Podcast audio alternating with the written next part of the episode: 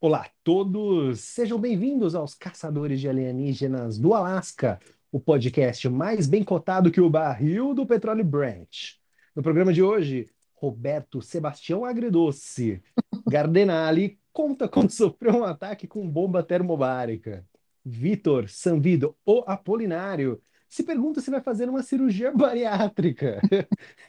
E Vitor Hugo Busato, este que vos fala, entrevista o Chupa, Opa, Chupa Cu de Kiev. Mamãe falei. Bom, vocês já viram que tem muita coisa para a gente comentar. Por favor, deem as boas-vindas uns aos outros e apresentem-se. Por favor, hoje eu quero que o Vitor comece. Ciao a tutti, buonasera, è sempre, è sempre un piacere essere con voi, grazie mille. grazie mille o grazie mille? Grazie mille. Mille. Sim, senhora. Ah, tá. Tô esperando aquele materialzinho de italiano, tá? Eu sei, tô devendo pra você. Minha, minha viagem ou vai ser em abril ou vai ser em outubro do ano que vem. Eu indicaria ser em outubro.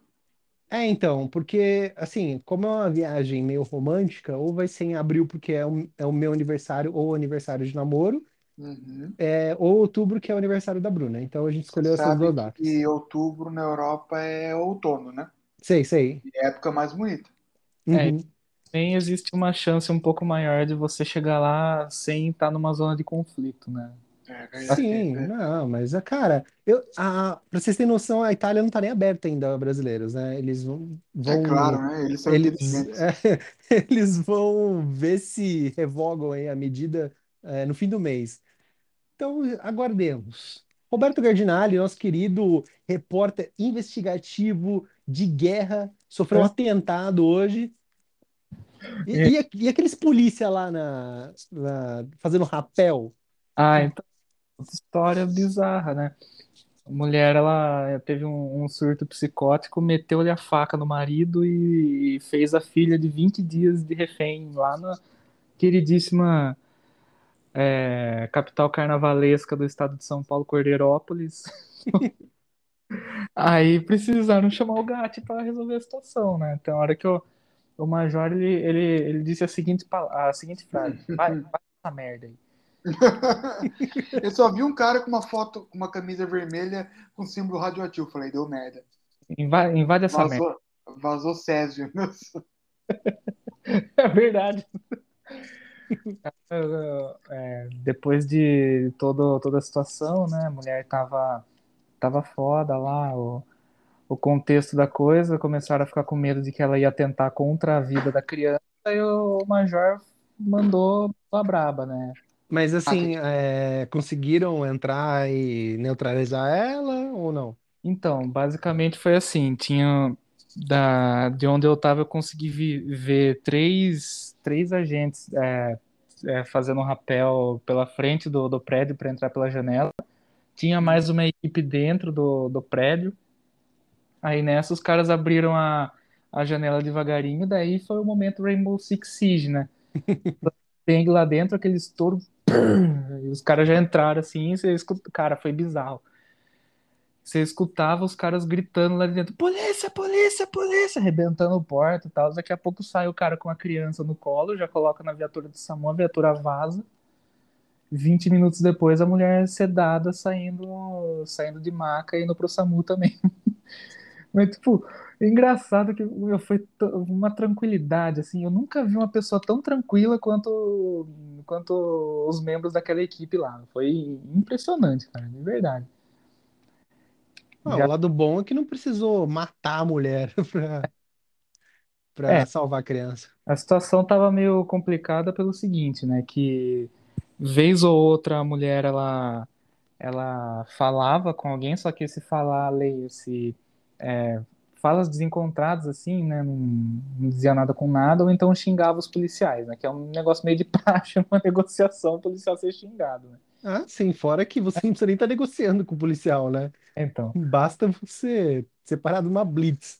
é, exatamente. E o policial tem que ter muita paz de espírito para não meter a mão na cara de um ali, mas enfim, né? E a outra situação que daí era o complicado, que simplesmente ela sumia do, do contato, né? Aí quando ela sumia do contato, que a coisa ficava meio, meio tensa, assim, porque eles tinham medo da, da mulher realmente atentar contra a vida da criança, né? E É, eles conseguiam ver lá dentro, eles colocaram. Cara, mano, foi muito, foi muito SWAT, muito é, Rainbow Six Siege, assim, que os caras estavam com uma Snake Cam com ela colocadinha assim por dentro da, da Uhum.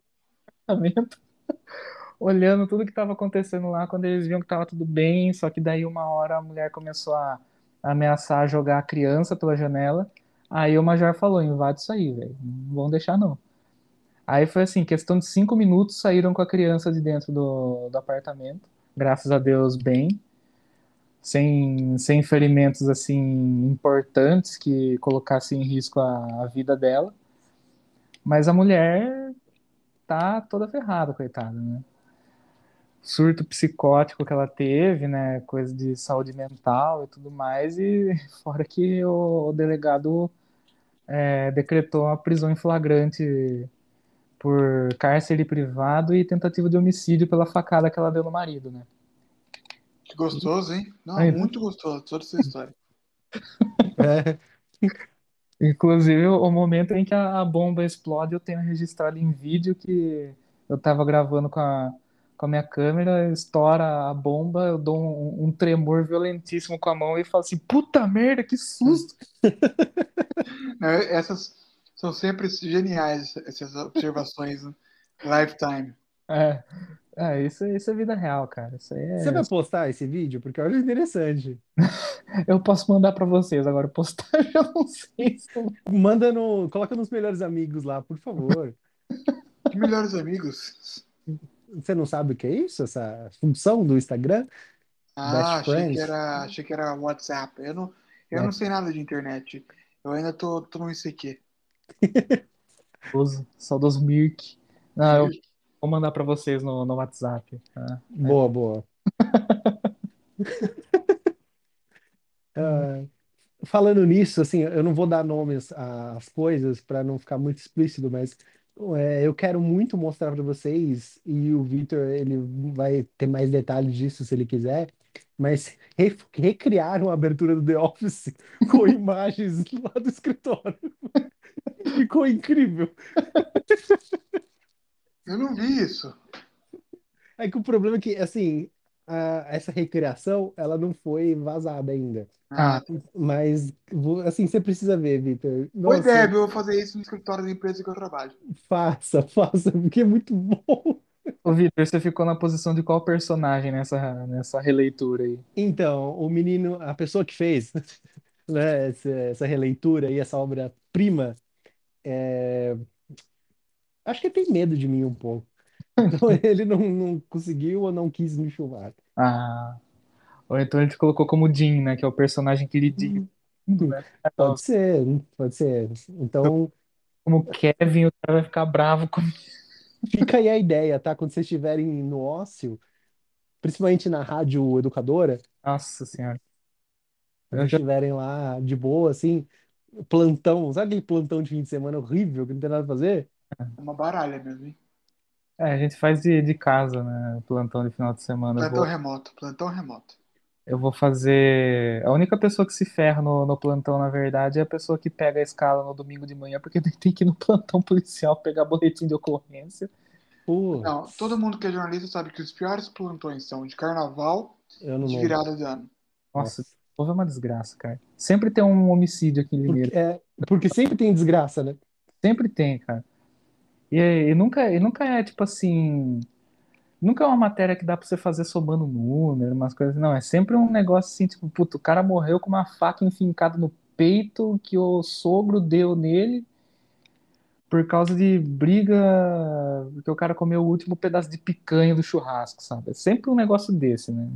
Bom, é, o Hum. preço da picanha, eu sou super a favor desse sogro aí.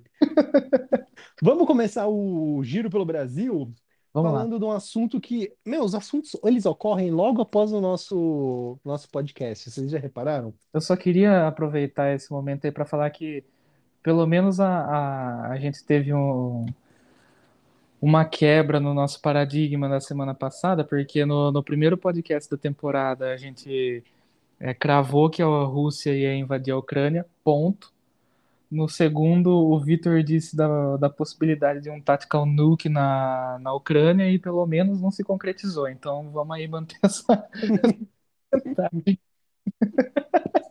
Por Chegaremos, enquanto estamos bem. Por enquanto estamos bem. chegaremos na Mãe de Edition, calma. Pesado, hein? É.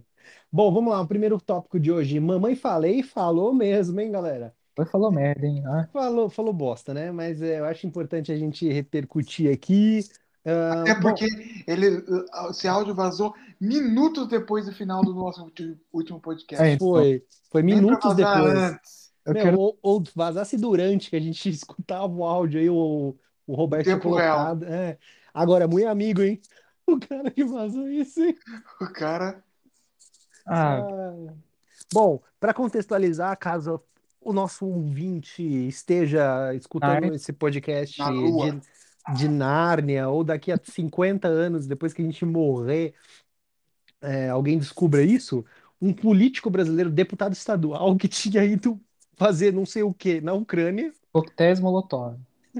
É, então, um deputado estadual de São Paulo foi à Isso. Ucrânia é, Fazer o Tour de Blonde. fazer o Tour de Blonde. É. E, e na volta, o mais engraçado é que assim, esse, esse áudio vazou enquanto ele estava dentro do avião, vocês ficaram Dentro do sabendo disso, né? avião. Então, ele, ach- ele chegou achando que tava bombando volta ele, dele. imagina, ele chegou, caralho, olha o tanto de gente aqui, tanto de jornalista, aí do nada, viu? É, você comeu, você comeu muita ucraniana? Quê? Lambeu o cu, é? Muita bosta na boca? É, bom, as frases mais emblemáticas, Hum. né? Eu acho que a pior frase de todas é tipo, Ah, não, ah, é, não. A frase anal é a pior de todas. é, a frase anal é a pior de todas, mas quando o cara diz, ah, elas são fáceis porque elas são pobres, meu, é muito, é muito fala de heterotopzão assim. É falha E, de e eu, caráter. e eu vou falar uma coisa que eu falei pra Bruna, meu, o- eu já ouvi coisa tão, tão igual e tão pior de rodinha de heterotop. Nossa, cara. Ah, não, peraí, Victor. Você me desculpa. Mas eu sou hétero e me considero top. É, ó, eu tenho Por duas favor, ó, alguém manda lá no, no grupo lá. Vai, vai ser, vai ser eu sou hétero e me considero top. O primeiro, o primeiro nome do episódio de hoje. Ai, meu Deus. Ô, ô, deixa, eu- deixa eu fazer um checklist do heterotop com vida aqui. Ah, Tem um Apple Watch, tem um Smart, Smart Band. Xiaomi, Xiaomi. então não é heterotop. Não, é, é pobre, pode ser heterotop pobre. Não, mas calma lá, tem, tem uma série de, de pré-requisitos aqui. Você usa sapatênis com frequência? Todo dia. Puta. Você, você já tirou foto com a mão no volante do seu carro? E coloquei a legenda. Dirigir é um dos meus hobbies. Agora, a pergunta que a pergunta que, que classifica a pessoa como heterotop ou não. Você tem um copo Stanley? Esse eu tô proibido por conta da minha empresa. Maravilhoso. Então, Ambev, é nóis. Tamo junto, tamo junto. Só tem, tem, tem duas, duas, é, é, duas variações aí do, do, da categoria macho escroto, que é que, que elas disputam pra ver quem que é o pior, né, que é o heterotop e o Hum. esquerdomacho, né? Ah, é é verdade. É, eu acho que o esquerdomacho se supera. Esquerdomacho é aquele que fala assim, mais feminista que eu, que, É. que fui parido por uma mulher, sabe? Isso. É, o esquerdo macho é o famoso homem, homem soja, né? É, é o cara que, que, ele, que ele paga de defensor das mulheres pra pegar a mulher, né? Também conhecido como Arthur Duval. Agora, bom, teve essa frase e teve a outra, né? Que elas são tão bonitas que se elas defecarem, você limpa Não, essa o, pra mim foi a mais o impressionante. ânus dela com a língua. Tipo, mano, o cara. Cropofagista, Propofagista. Pelo menos a ex-namorada dele tem um bom senso Ex-noiva, de né? humor. Teve o senso de humor de falar que fazia um ano que ela Que ela o quê? não precisava usar papel higiênico. Nossa, cara. Meu Deus do céu, mano. Agora, vocês acham que ele vai ser caçado por isso? Acho que caçado não, acho que ele já já, já teve aí os, o- a- as punições cabíveis, e no caso o Podemos, que, coitado, quem se ferrou mesmo foi o Sérgio Moro, né? Que agora ele já não tinha chance. Ah, o Sérgio Ah, Moro já é um ferrado por ah. mim. Ah, ah. Mas é, é, é verdade o lance lá da. Que, que ele tava num pub na, há 10. Agenda. De Não, sabe o que é o pior de tudo desse Se ele áudio? não tava, ele foi, né? Galera, assim, vamos pra gente é, seguir no assunto. Não sei se vocês tiveram a mesma impressão que eu, mas a pior parte desse, desse áudio é ele falando do, desse Tour de Blonde, né? É, é Do- bom, essa é a pior parte. Do, do Renan. Não, eu E, queria e aí depois, isso. e aí depois tem o próprio caso do Renan dando a Não, era Nossa. isso que eu queria comentar. Maravilhoso, cara. Assim, pra mim, a melhor parte, o que vai ficar pra história é o, o, o, o, o Renan lá na, na live, jogando a caneca. Vou caçar o Arthur, porra! Tá de luto, tá legal, falou merda. Fala do pessoal entrando no Telegram que eu vou dar umas instruções, como se ele fosse um general. Puto porque explanaram ele, né? Foi porque Não, cara. Os memes foram incríveis, né, com o Arthur? não, é, Todos, todos. assim, acho que primeiro, falando assim, essa é a prova cabal de por que não tem terceira via no Brasil, porque a esquerda e a direita, bolsonarista e lulista, respectivamente, se uniram para detonar o Arthur Duval, foi cancelado de ambos os lados. E segundo ponto, o Arthur Duval se ferrou lindamente, porque ele tava, tinha uma carreira em ascensão, foi bem na eleição de prefeito, Foi, foi muito bem. e agora E, e viria, eu acho que forte para para governador. para governador. Acabou tudo. É, acabou tudo. Por, por causa de uma imbecilidade, né? Por ser um, bo um boçal. É, eu não sei qual é a maior imbecilidade, ele dizer aquilo ou ele mandar aquilo para um grupo de WhatsApp. Não, muito amador, né? O cara é muito amador. Aham. Eu vou caso que aconteceu aqui em Limeira que quase terminou desse jeito. Um, um vereador.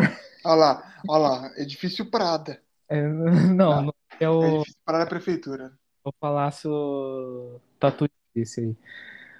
Edifício Prado é o executivo, né? O legislativo. Um, um vereador. não, Nossa, cara, é muita burrice. Meu Deus do céu. Eu lembro desse caso, tenho vontade de me socar na parede, cara, quando eu lembro disso. O ca... A gente tem, tem uns grupos ali de Polícia Federal, militar, essas coisas aí, que os caras mandam release e tudo mais quando acontece alguma coisa. Esse, esse tal vereador aí, ele foi, ele foi mandar um áudio pro secretário de Educação, pedindo, pelo amor de Deus, para colocar a neta dele numa creche tal, que é tipo a creche top rated da cidade.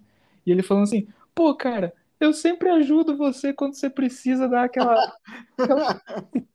Ele ficou num desses grupos de polícia, velho. Ficou tipo duas horas o áudio circulando até que o cara percebeu e apagou. Aí já é tarde, né? É, então, irmão, todo mundo já tá sabendo que você tá de maracutaia, né? É, é tipo a mesma lógica que dadas as devidas proporções, assim, porque o... é lógico que o cara fez isso aqui em Limeira, ele mandou por engano e tudo mais, só que o Arthur Duval, ele, ele teve a intenção de mandar pros parça dele, né? Isso, Uhum. quis, quis se gabar, né? É, que Do se jeito que ele se fala. Nossa, você não imagina o Tour de Blanc que ele faz. É como se fosse uma coisa maravilhosa. né? É, então, ó, parabéns pra você que tá numa zona de guerra e tá com, com, a, sua, com a sua piroquinha ereta lá no meio Aliás, sofrendo, né? aliás é, há, há, há discordância sobre ele estar ou não no território ucraniano, né? Sim. Sim. É. Não há provas, né, de que ele estava de fato no território ucraniano, que uma, aquela foto ele podia ter feito lá em Cotia, num, sabe, num, num depósito de bebidas. Então, parece que é, é isso que eu, que eu queria, que eu queria fazer o left check aqui, porque aquele, aquela foto que ele tá encostado em caixas de, de garrafas de vidro que supostamente se tornariam coquetéis Molotov, Isso. disseram que estava numa cidade que fica a cerca de 10 horas de viagem de Kiev, alguma coisa assim. É, mas você viu a geolocalização do local? Não, ah, então. É literalmente na fronteira. Ah, A 10, é que, que a Ucrânia não é tão grande assim. 10 horas de Kiev é, é no, tá no limite entre, entre a Porra, 10 Hungria horas de, de Kiev, é longe pra cacete. É longe, mas a Ucrânia é o segundo maior país da Europa, né? Aham. E depois a própria Rússia. E eh, tá na fronteira da Hungria com a. Ele nem foi fudido o suficiente de ir até a Romênia, onde tá todo mundo escapando da, da, da, da Ucrânia. Hum. E foi pra fronteira da Hungria, que tá maior de boa, não tem ninguém. É, nossa, cara, aí- aí vem a grande pergunta. O cara foi fazer com o nosso dinheiro lá, ou será que ele tirou do próprio? Opa, ah, o MBL fala, né, de que não, não, usa, não usava verba de gabinete, mas eu duvido. É na boa. Bom, é, é só você ver a resposta daquele Renan para Janaína Pascoal sobre o dinheiro que o MBL falou que tinha arrecadado para dar para os ucranianos, né? É, não sei se vocês viram que ela pergunta, ela pede para eles é, publicarem algum balancete, alguma prova de que esse dinheiro foi destinado para tal, e ele simplesmente fala que ela é uma escrota, manda ela tomar no cu, que não- eles não vão fazer nada daquilo. Então, É, a pessoa reage desse jeito, é aquele, aquele famoso, quem não deve não teme, né? Ah, então você, você tá desconfiando, tá aqui, pá, joga a nota fiscal. Não, sentiu, sentiu, né? E doou, Chama, e doou o quem? Pra Cruz Vermelha, doou pra uma pessoa, pra uma... doou pra quem, né?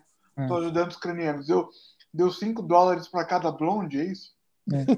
É lógico, pô, se elas são pobres, com que dinheiro você acha que ele comeu as minas? Agora, falando sério, só pra dar minha opinião de fato sobre isso, o, mano, é impressionante, né? Como a fala do maluco já expõe coisas além do machismo, né? É uma visão dos caras que tem grana, saca? Então, Desses, desses machinhos que tem, que tem grana, que acha que o mundo tem que se curvar pra ele porque ele tem grana. Então ele chega nas minas, ele acha que porque ele tem grana, as minas são fáceis. É, Hum, Sabe, ele esquece todo o, o- o restante. Tipo, o cara pode ser bonito, boa pinta, tem um papo bom, mas não. É porque as minas é pobre e por isso que elas querem ficar com ele. É, E então. ele pode ficar com todo mundo, ele pode chegar em todo, todo mundo que ele, ele tá seguro de si, porque ele tem grana, então ele pode fazer o que ele quiser. É o cara que falaria uma situação, tipo assim, imagina, ele tá com um problema, vamos, vamos dizer, ele construiu uma casa no, num condomínio, daí o vizinho dele ficou pistola porque a casa é o sobrado e acha que o cara vai ficar no segundo andar olhando pra, olhando pra piscina dele. Daí o vizinho, o que que ele faz? Ele levanta o muro. isso. Aí o cara vai lá e reclama com o vizinho que, pô, mas se levantou o muro, vai desvalorizar minha casa, porque eu não vou ter uma vista, não sei o que e tal. Hum. Tem como a gente resolver isso? Eu pago a obra que for pra tirar o muro. É o cara que acha que você passando o cartão vai resolver todos os problemas do mundo, né? É. Aham. E assim, ele ainda deu justificativa quando chegou, que foi uma outra pérola, né? Que as mulheres em São Paulo são difíceis. Ah, É aquele cara que pisa na bosta e pra, pra limpar, ele, sei lá, ele, ele limpa no vômito, sabe, uns bagulho assim. Não, ele não é um cara comprometido, ele vem uma dessa ainda. Nossa. Aí depois vem falar que tá em, em ruínas porque quer reconquistar a- o amor da vida. Ah, vai catar coquinho na É. descida, né? Bom, ele é um cara que, assim, é super controverso e a, a minha percepção sobre ele era que, que de fato, ele, ele era muito inteligente no, no que ele fazia. Eu nunca senti verdade no, É. assim, no trampo dele. É uma percepção minha, tá? Tipo, eu nunca senti que ele fazia aquilo porque de fato ele, ele acreditava, mas porque ele sacou que havia um espaço para ele ali. sim.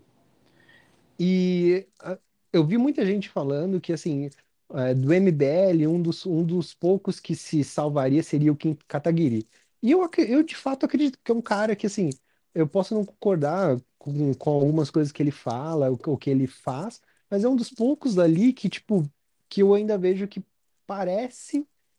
Eu ainda vejo um pouquinho mais de verdade nele do que em todos os outros. Do que no Arthur, do que no Renan, principalmente do que o Renan. Não, é, maravilhoso, meu. Jogando a caneca no chão. Eu não É. sei se vocês têm essa mesma percepção do que eu. Ou, ou às vezes o Kim é o gênio do mal, inspirado no, no seu homônimo norte-coreano, Então, e, e ele tá fingindo. e na eu- verdade, a gente falou semana passada aqui no nome da Arthur Duval, que a gente falou, do, quando a gente falou do Valuation Freestyle, foi há duas semanas, na verdade. É isso. A gente falou que o maior Valuation Freestyle foi o próprio Arthur Duval, que tomou o pescotapa do Ciro Gomes e depois foi- subiu no mesmo palanque que ele. É, e esse, é, eu, não, particularmente, não gosto do Movimento Brasil Livre. Acho que eles sequestraram uma pauta lá em 2000 e... Quando que foi? 14? Foi 13, né? 13. Com os, com os, E os protestos.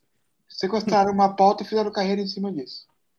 Sim, eu acho que o, o, o MBL, eu também eu compartilho da mesma opinião do nosso queridíssimo Vitor Ossanvido, que eu acho que o, o MBL ele é um, é um movimento assim que é, é lógico, não, não vamos tirar o mérito dos caras de, de, de terem conseguido essa proeza de serem ouvidos assim nesse meio que é extremamente difícil, a gente sabe como que é. Se você não faz parte de determinada panelinha, você não, não vai ter o seu apoio, a sua credibilidade, enfim. Mas eu sinto que, que eles são muito um, um, um movimento assim, que eles precisam sempre estar gritando. Quando alguém grita de volta, eles não, eles não, não têm um, eles não, como que eu posso dizer assim?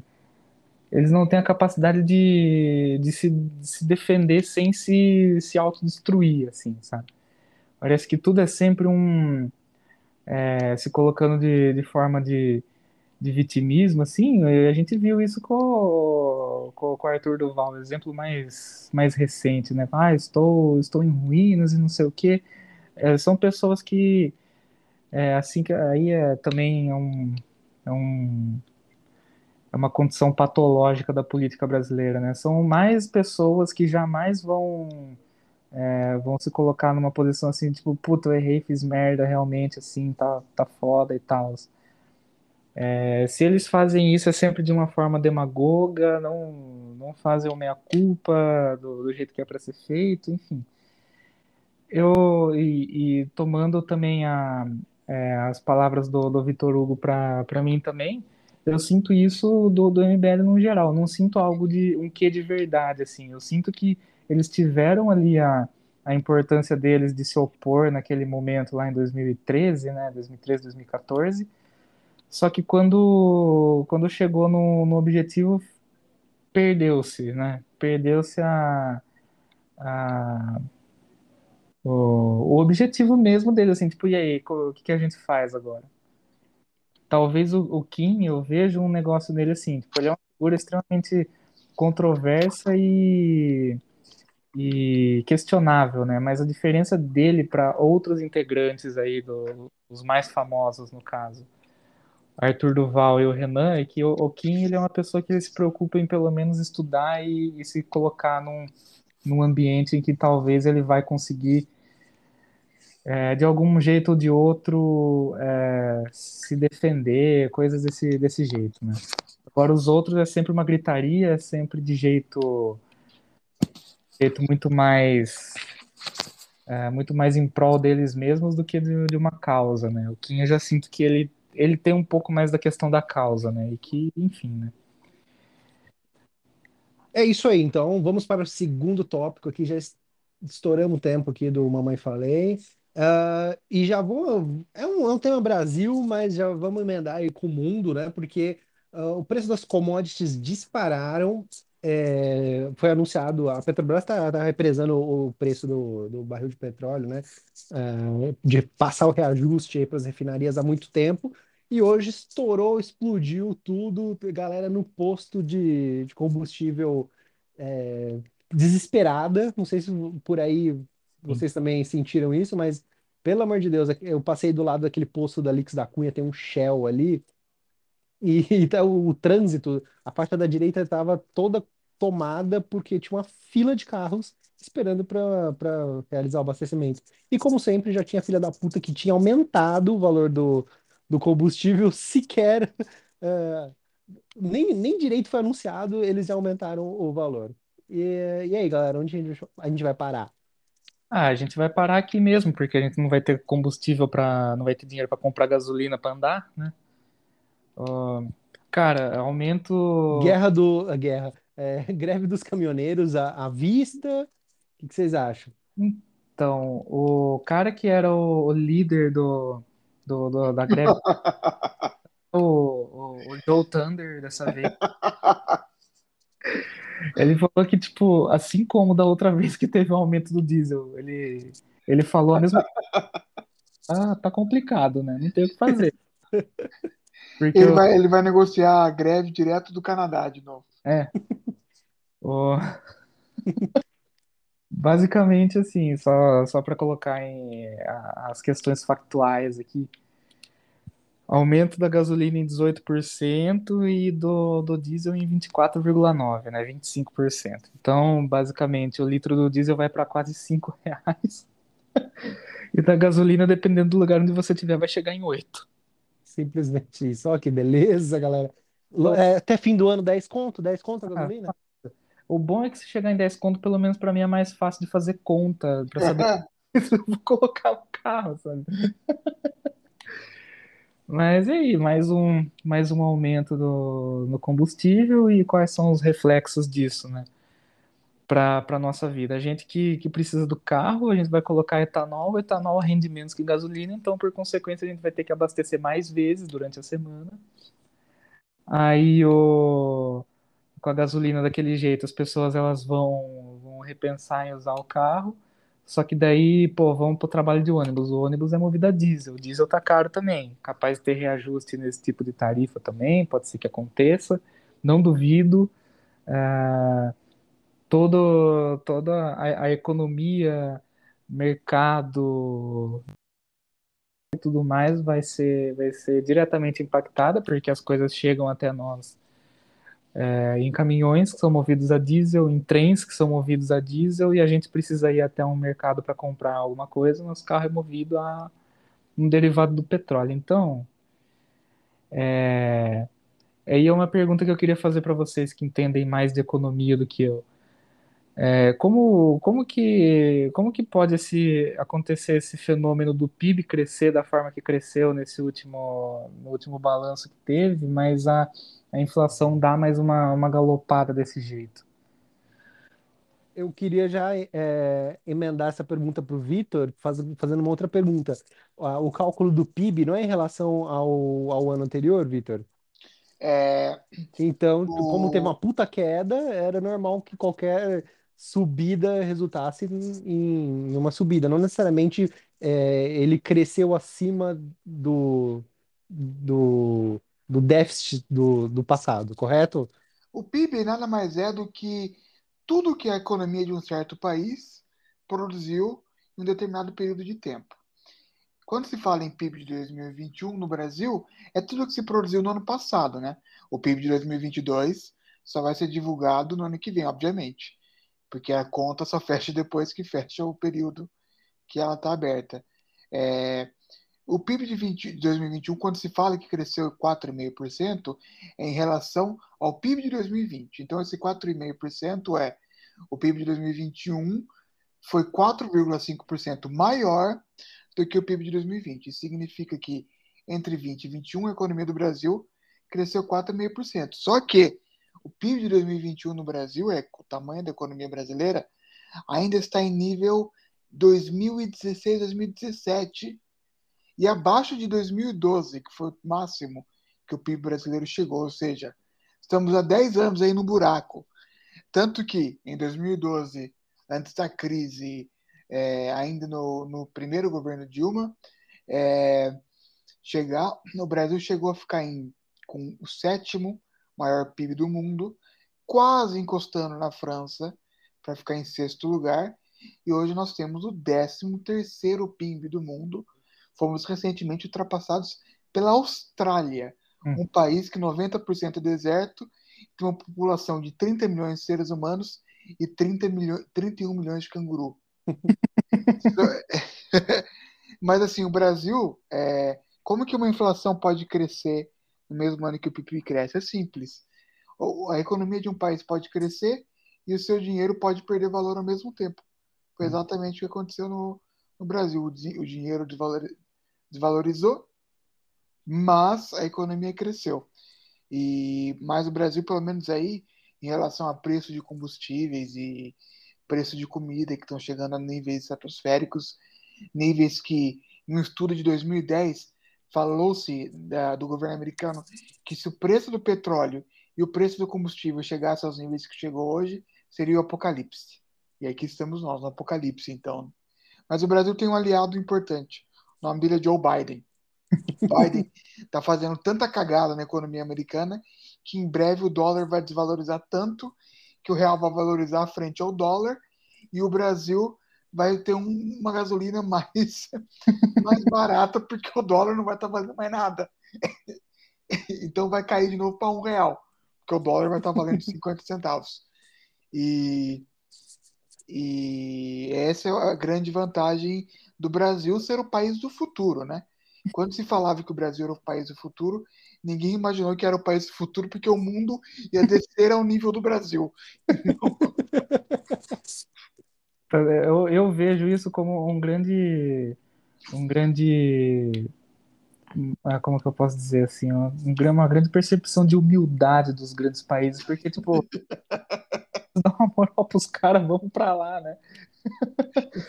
Mas eu, eu tenho uma outra questão também que eu fiquei eu fiquei pensando, né? Hoje, é, depois que teve esse, esse, é, essa notícia deliciosa que a gente não vai mais conseguir sair de casa para trabalhar, office vai, vai ser uma realidade que vai durar por pelo menos mais um ano aí, não por causa da não, por causa espera, da... espera chegar a época de seca e ligarem a serma elétrica, então, que é movida a petróleo. E lascou. a delícia que vai ser. Então, enfim, é, o ministro de, de, Minas e Energia, o qual eu esqueci o nome, é Bento alguma coisa, não é o Bento Ribeiro. Por Albuquerque, não é? Isso, Bento Albuquerque. Ele, ele basicamente falou, ele colocou a culpa do aumento do, do preço na, na guerra, né? Dá para dá para dizer que a, a, Assim, tipo, ele não, não falou de mais nada. Ele falou, pô, a gente só tá nessa merda por causa da guerra. Não, não, hum, é, não é somente por causa da guerra, mas a guerra tem um. Não, tem uma grande culpa, mas eu queria saber. É... O barril do, do petróleo nunca teve, teve uma alta como agora, não é, Victor? Ultrapassou 130 dólares, não ultrapassou? A, ultrapassou 130, está indo para 140. A expectativa é que, se, se a Europa também aderir às sanções contra o petróleo russo, o barril pode chegar à casa dos 300 dólares. Nossa, imagina, 30 conto é. a, a, gasolina no litro. e, na verdade, o ministro ele não está ele não tá certo, mas ele não está errado. O, o, o, petróleo ele subiu esse preço não por causa da guerra. O trigo, sim, foi diretamente por causa da guerra. Mas o petróleo foi por conta das sanções que os Estados Unidos e os países europeus aplicaram na Rússia que é a terceira maior produtora mundial de, de petróleo, e que levaram a economia russa ao colapso completo em uma semana. E o petróleo, como todas as commodities, é uma, é, o valor dele é definido pelo mercado internacional. Então, não tem o que se fazer. Se o preço do petróleo é 140, é 140. Independentemente se o petróleo sai do pré-sal e é refinado aqui no Brasil. E se o petróleo não sair do Brasil, ele vai custar 140 dólares para os brasileiros, porque o preço da mercadoria commodity é o preço do mercado internacional, independentemente de ser uma mercadoria internacional ou não. Agora, o preço do, do, do, da gasolina, da gasolina em si no Brasil, é, poderia estar mais barato, não por conta do petróleo, mas por conta de diversas falhas estruturais que o Brasil tem. Um, de não fazer o refino aqui. Dois, de ter uma quantidade colossal de impostos e uma estrutura de impostos totalmente errada. Três, por conta do monopólio da distribuição. Quatro, por conta da Petrobras ser ineficiente e anacrônica. Por conta de tudo isso, a gasolina chega a esse preço. Mas em relação ao petróleo, não tem o que se fazer, é o preço do mercado internacional e ponto e pronto. E qual, quais seriam algumas soluções para pelo menos a, a gasolina não chegar né, num preço assim, vamos falar aí da pior das situações, oito reais em algumas cidades. Viu? Não, só, só antes do Vitor, um adendo que hoje, né, o, não sei, não, se for o Congresso, se for o Senado, tem um projeto de lei aí tramitando há um tempo e o, o texto base foi aprovado hoje, meio a toque de caixa, para tentar conter essa, essa a, a, a variação do, do ICMS, que agora não vai, não vai ser mais proporcional, né? Ele vai ter, ele vai ter um teto ali, Sim. porque se, se a gasolina aumenta, o ICMS é uma porcentagem, ele vai aumentar para caralho também, né? Então vai impactar é, diretamente no preço final. Então, só para para fazer esse adendo antes de você falar, Vitor. Não, correto. Essa eu achei que foi uma atitude correta, porque nada que é relacionado à porcentagem pode não ter um teto. Tudo tem que ter um teto, porque senão é isso que você falou. São porcentagens absurdas, absu- abusivas. A curto prazo não há o que se fazer em relação ao preço de gasolina. O que é para se fazer é canetada a curto prazo. Canetada seria o quê? Subsídio de gasolina. Só que, na minha modesta opinião, seria um erro colossal você fazer subsídio de gasolina. Por quê? O subsídio de gasolina nada mais é do que o pobre que não tem carro pagando a gasolina de quem tem carro. Sim. Eu sou totalmente contra o subsídio. Acho que tem que ser a lei do livre mercado. Agora, Então vai ser feito. prazo, a, lo- a longo prazo, aí sim, tem muitas coisas que se poderiam fazer. Quebrar o monopólio da Petrobras, melhorar a infraestrutura do Brasil. Mas aí é mais fácil chover farofa na Groenlândia. É, nós, nós estamos lascados, hein? Estamos Ó. lascados aí, ó. é, gasolina 10 reais. Se preparem, meus queridos, para encher o tanque, ó, 40 litros, 400 reais para você encher um tanque. Vai Agora ser eu tô- uma belezinha. Seguinte, se a gasolina vai chegar em 10 reais, quanto que vai custar um pacote de figurinha do álbum da Copa desse ano? Nossa, é verdade. É, na, na última Copa já era um real, não era? Não, vixe, era dois Um real faz 10 anos já, Vitor. Era um real na Copa. então, Seis. eu lembro que quando era 40 centavos. Eu também. Um real foi na do Brasil, 2014. Lembro Ah, eu, eu não fiz a, eu não fiz a última álbum da Copa. Eu Bom, pra gente, pra gente encerrar, então, eu acho que é a hora de todo mundo aqui comprar uma Monark, Isso. abandonar os carros e Eu viver uma vida saudável. Uma vida Ah, saudável andando Pedalar de bicicleta. 20 quilômetros para ir e 20 para voltar do serviço. Vai ser uma beleza. Comprar uma camiseta da Greta Thunberg. Pode ser do Greta Van Fleet. Zeppelin. Alguém podia fazer uma, uma montagem da Greta com a cam- camiseta da, da Greta. Ah, alguém, alguém já fez, cara, pode ter certeza. Vamos para o giro pelo mundo? Vamos- S'il vous plaît, monsieur. Continuando nesse papo guerra, vamos falar de guerra, né, galera? Nossa, essa é nova aqui, ó. Roger Waters garante ex-KGB que tem o sonho de recriar a União das Repúblicas Socialistas Soviéticas é um capitalista neoliberal. Essa é Ah. nova. Essa é nova. E Roger Walters falou isso mesmo. Ele disse que a Rússia de Vladimir Putin não é socialista. Até aí tudo bem. Mas ele falou que o homem que foi é, um ex-espião da KGB, da Juventude Socialista, que tem o sonho de recriar a União Soviética e mandou batalhões com a bandeira, com a foice e martelo invadir a Ucrânia, é, na verdade, um gangster capitalista neoliberal. Esse é Malvadão. o homem, Nossa. Roger Waters, que foi expulso do Pink Floyd duas vezes Já, E já que- descobrimos o motivo, né? e que, e que é, odeia o Estado de Israel e mandou carta até para o Gilberto Gil não fazer show em Israel. É, esse histórico da, da galera ser expulsa do Pink Floyd por causa da loucura não é novidade, porque o Sid Barrett aconteceu o mesmo com ele. Mas, nossa, cara. Bom, só queria fazer uma piadinha infame. Ah, eu queria comentar um vídeo que eu vi essa semana no Twitter, que foi, acho que é a partir daquele vídeo que, que eu fiquei pensando, como que algum filho da puta defende essa porra desse país chamado Rússia?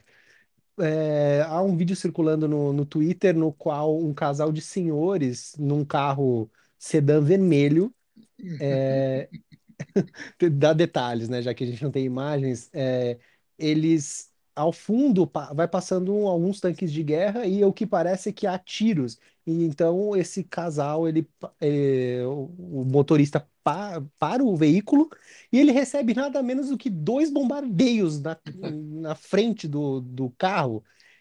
Explodindo à frente o capô, e aí alguém que estava filmando anteriormente pegou isso, se aproxima e mostra o estado desses dois senhores. Hum. É, o velhinho tava metade do corpo destruído e a, velhinha tava assim, morta também. E só que assim, tipo, com a cabeça apoiada no ombro do, do velhinho. Cara, que do caralho. Não sei se vocês viram isso, mas me deu um ódio gigantesco de ser gente. Eu, eu não vi esse vídeo, mas a minha irmã tava comentando que ela assistiu uma, uma reportagem hoje na hora do almoço que tem um conteúdo semelhante, né? Que o, um, um cara, basicamente, ele, ele deixou a, a família num, num ponto ali para ele voltar para trás e pegar os pais dele, que são idosos também. A família, leia-se, a esposa, o filho de 18 anos, a filha de mais ou menos na mesma idade e um cachorro. Ele voltou para trás para buscar os, os pais dele e nesse meio tempo aconteceu isso também, uma bomba que caiu em cima deles ali e foi-se toda a família do cara, sabe? É impressionante, meu. Eu, eu, a, a minha sogra ela fez uma colocação que eu achei interessante outro dia, assim. Cara, como que existem pessoas no nível assim, tipo, tem uma pessoa que não, não seria capaz de fazer mal para um, para um mosquito que seja, mas ao mesmo tempo tem uma pessoa que simplesmente por. Ah, entra lá, vai. Vamos, vamos terraplanar todo esse terreno aí. É, é um negócio meio. É uma discrepância tão grande, cara, que eu, eu não sei, meu. Acho que nem o, me, o melhor dos antropólogos conseguiria descrever o porquê de tudo isso. É bizarro, para dizer o mínimo, né? Vitor, quer comentar sobre as atrocidades da guerra? Ah, é. As imagens são terríveis, né? Já são mais de 1,2 milhão de ucranianos que já fugiram do país. Eu vi várias imagens assim que, que, que são de cortar o coração realmente.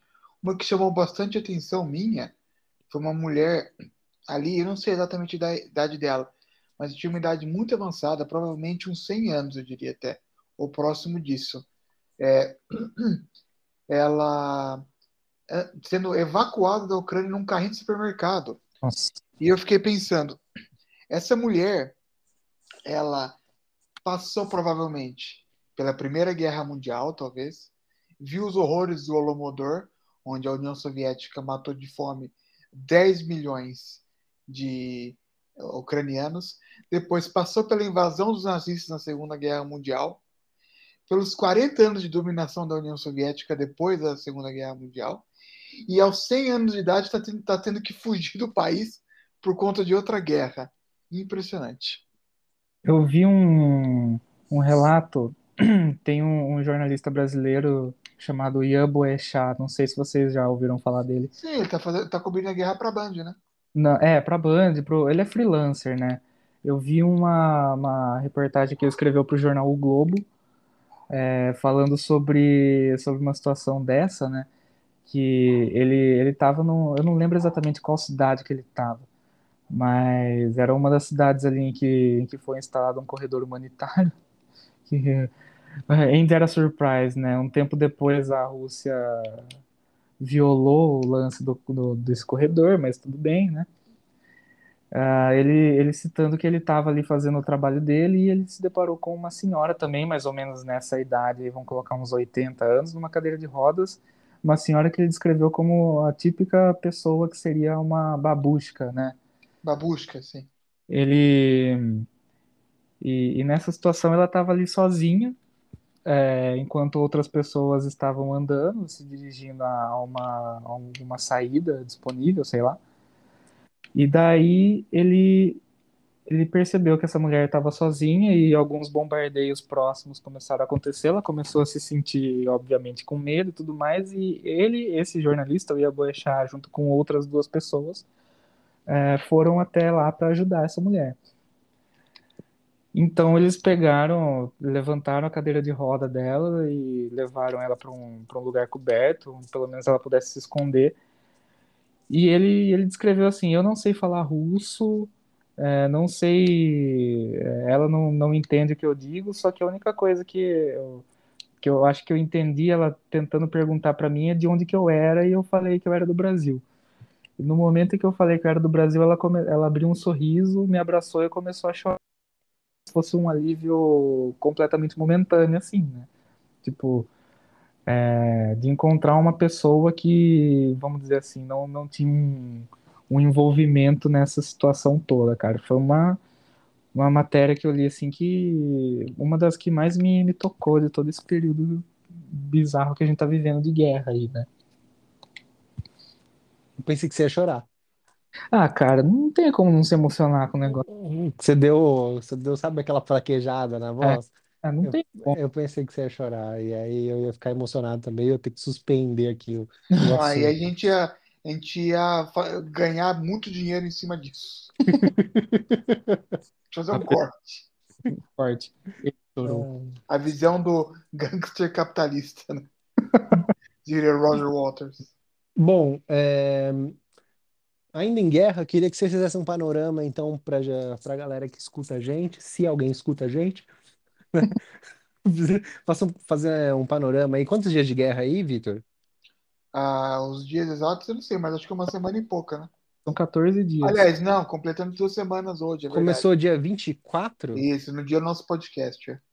É, então, começou É, dia duas semanas. 24, é, duas semanas aí de guerra aí. É, vocês acham que ah, o que, que vai acontecer na- nas próximas, nos próximos sete dias? Porque já tiveram algumas reuniões e novamente né, não chegaram a nenhum acordo, mas aparentemente é, eles estão dispostos a chegar a algum acordo, né? Principalmente os ucranianos, no É. caso. Os ucranianos, eles, eles sempre, sempre se demonstraram dispostos a chegar num acordo, até porque os caras estão desde o começo pedindo pelo amor de Deus para não acontecer guerra, né? Mas eu senti, é, assistindo a toda essa, essa cobertura incessante aí, um, de um, de um ponto de vista de uma pessoa completamente leiga no assunto.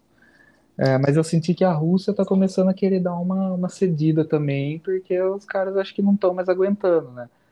É, basicamente, assim, a- das últimas informações que eu tenho, é, estão dizendo que, que o exército russo está mandando soldados sem treinamento pro, pro front, além de mercenários, e, e eles também estão querendo meter o medo ali na, na galera da Finlândia e da, e da Suécia, né?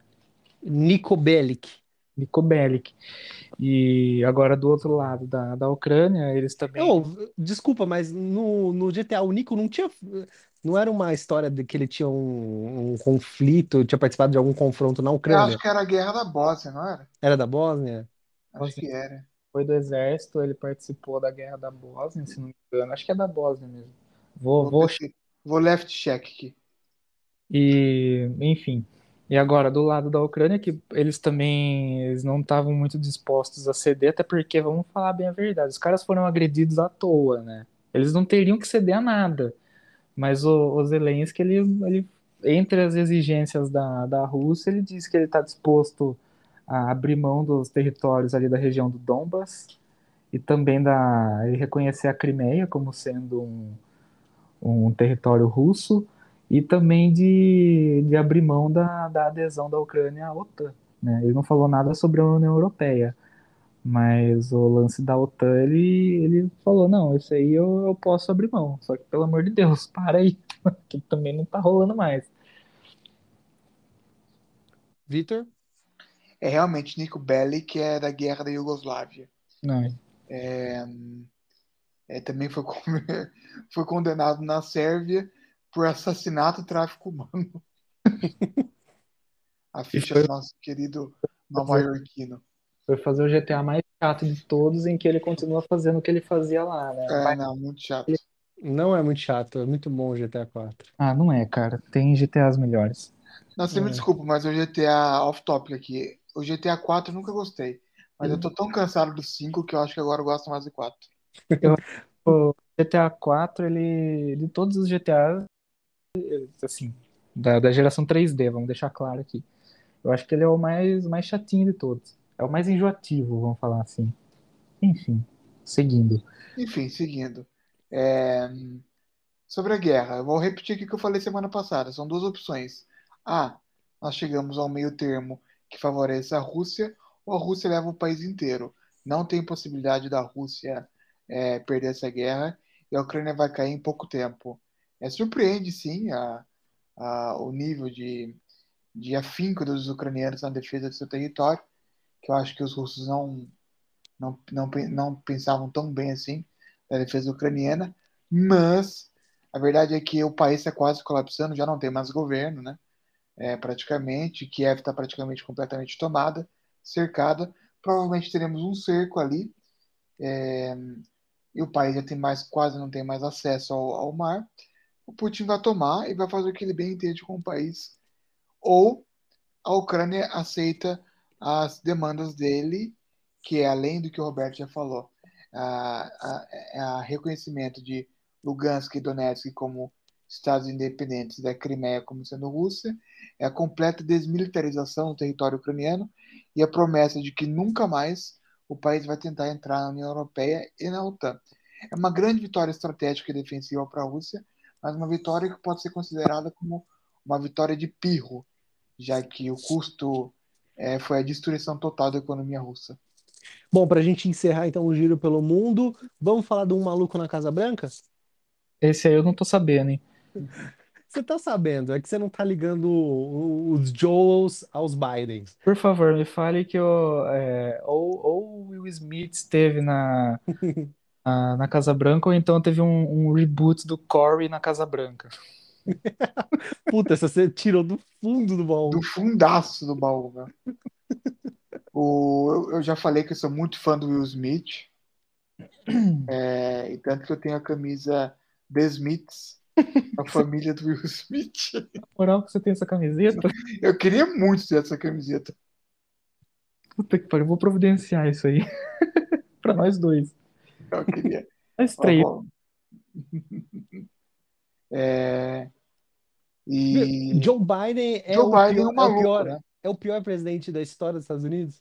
Da história, não. Dos últimos 100 anos, é. Aliás, desde o do, do Truman, ele é o pior. Ele é pior que o Obama, do que o Bush filho, que foi um péssimo presidente, O do Richard, Carter, do que o Nixon, do que o Ford, do que o Roosevelt, Franklin Delano Roosevelt, né? Foram péssimos presidentes, ele é pior.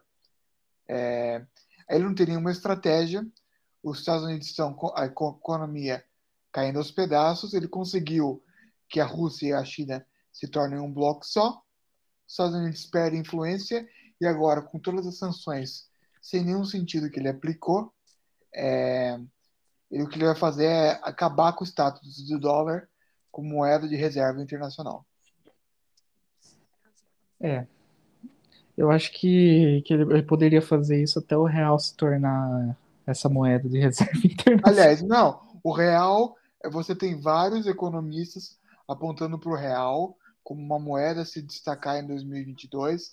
Você tem o pessoal da Eurasia Group falando que sobrou só o Brasil no mundo, que a Europa está fodida, a China está fodida, os Estados Unidos estão fodidos, a Rússia está fodidíssima. Sobrou o Brasil, é o que eu Nossa. falei, O- ao ponto de que Paulo Guedes, que depois de ter amantegado na semana retrasada, ele foi na Bloomberg, em Wall Street, e falou que está preocupado com a economia americana. Esse é o, o status do Brasil hoje, é o destaque no cenário internacional. Nossa, Culpa de Joe Biden. Eu falei que o maior diálogo do Brasil é Joe Biden. nossa. Cara, ai meu Deus do céu. É, então imagina, o, o- sabe o que eu acho mais bizarro, né? Que toda essa galera tá falando aí, ó, o Brasil é o, é o país do futuro, o real é, é a moeda que sobrou, porque tá todo mundo ferrado. Primeiro ponto engraçado que eu tenho que destacar aqui. Os caras não pensaram em mais nenhum outro país, não pensaram, tipo, sei lá, na, na Coreia do Sul, sabe? Não pensaram no Canadá, não, no Brasil, né? Pra você ver tá. Não falaram do Japão, não falaram de Nova Zelândia, não falaram de nada. Do Brasil, Brasil, Brasa. E outro, outro, outro ponto interessante aí também, mano, eu, eu queria que o, que o dólar se desvalorizasse a ponto de ficar um para um de novo, porque daí ia me facilitar para comprar as coisas que eu quero, sabe? Exatamente. Só que as- aí, o dólar se desvalorizando, as coisas lá vão custar tanto quanto aqui.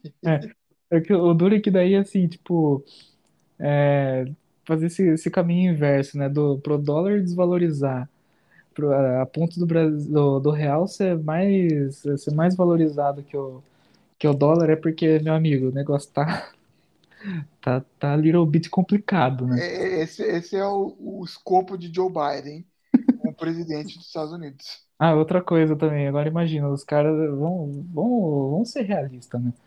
O Borso e a equipe dele não fizeram nada nesse tempo, eles só ficaram quatro anos de férias aí. é, andando de carrinho da Hot Wheels, jet ski, os caralho 4 aí. Pô, muito show, muito show o show da Hot Wheels, viu? Não, é mu- muito maneiro, cara. Eu queria ver isso aí. Lá É, em vira presidente da Balneário República. Camboriú, É, lá no, no lá no Beto Carreiro. World. Aham, É. muito bom. É legal pra cacete, né? Uhum. Dizem, né? A pena que não tem nem cargo público pra usufruir do dinheiro do povo. pra- Mas tudo É, ou você vai pra Ucrânia ou você vai pro. Beto Carreiro World. Aí, agora imagina, os caras não fizeram nada. O o Paulo Guedes foi a maior decepção de todo mundo. Porque, puta, cara super ministro, não sei o Foi quê. mesmo. Ah, nossa, foi. meu, O que tem de empresário triste nesse momento porque acreditou nele, tomou na, na tarraqueta, tá Ah, isso é verdade. bizarro. Agora imagina os caras falando, aí, ó. Aí, falei pra vocês que ia dar certo, ó. Os caras estão vendo o Brasil como um país, país exemplo. É, tudo, tudo intriga da oposição, coisa de comunista, esse negócio de falar mal da gente. Ai, meu Deus do céu, eu quero chorar, eu quero minha mãe. Olha, Chega só de queria- mundo? Chega de mundo. Só queria comentar aqui. é, o Facebook falou que vai permitir é, é, temporariamente discurso de ódio contra russos, é, inclusive discurso pedindo a morte de russos, será permitido na plataforma. Isso é, o começo de purge. Esse é o começo do purge. É. Começa assim. E eu fui pesquisar mais sobre Cory in the White House. Cory in the House, na verdade. É o título original é, da série em inglês. E descobri que existe uma grande teoria que, na verdade, Cory na Casa Branca é um anime. Mas por quê, cara? o melhor anime já feito. Não entendi. um meme que surgiu nos Estados Unidos. Que a série, na verdade, é um desenho. Se estão falando, quem sou eu pra pegar, né? Meu Deus do céu. Viu, alguém fala uma coisa que eu tô terminando de comer uma bolacha. Então eu vou usar de, de Vladimir Putin nesse momento e chega de mundo. Vamos seguir pro próximo, pro próximo tópico, né? Vamos falar do Crack Neto. Eita, nós, hein? Crack Neto, um homem fora de controle. É, Crack Neto, eu devo dizer que ele virou um ícone da televisão brasileira, né? Não, É, tô- eu acho que ele tá quase no nível Gilberto Barros, já. vamos falar o seguinte, o Craque Neto ele tem muito mais fama como apresentador, comentarista do que ele teve como jogador, né? Ah, isso com certeza absoluta. Com certeza absoluta, Sem mas, sombra de dúvida. mas vocês têm que dar o braço a torcer que ele era gordaça e fazia gol. É tipo o Ronaldo Fenômeno no Corinthians, né? É, gordaça que fazia gol. Pronto. Ele era um jogador muito limitado, assim. Ele era muito bom em alguns atributos, né? O famoso chute dele, né? A finalização. Mas ele não era atleta, né? Não, E aí ele vem descer o cacete em todo mundo. O que me irrita aqui no programa dele, eu sou um grande fã do Crack Neto. Inclusive, já encontrei ele pessoalmente uma vez. É, um grande playmaker. É, no, no Fazendinha Night Club. É, ele, perto lá da casa da minha mãe. Aí, ele, o programa dele, ele não consegue ficar. Me irrita, porque assim, é coisa para quem tem esquizofrenia. Ele não consegue ficar mais de 5 segundos no assunto.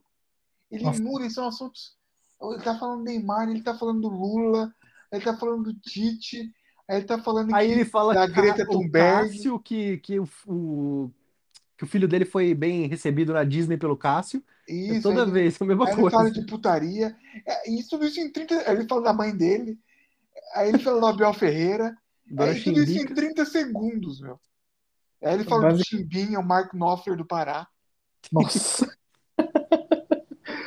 Basicamente, o programa do, do Crack Neto é como se fosse um show do Ramones, né? 30 músicas em dois minutos, né? É, é exatamente como você está apropriadamente de Bob Ramone.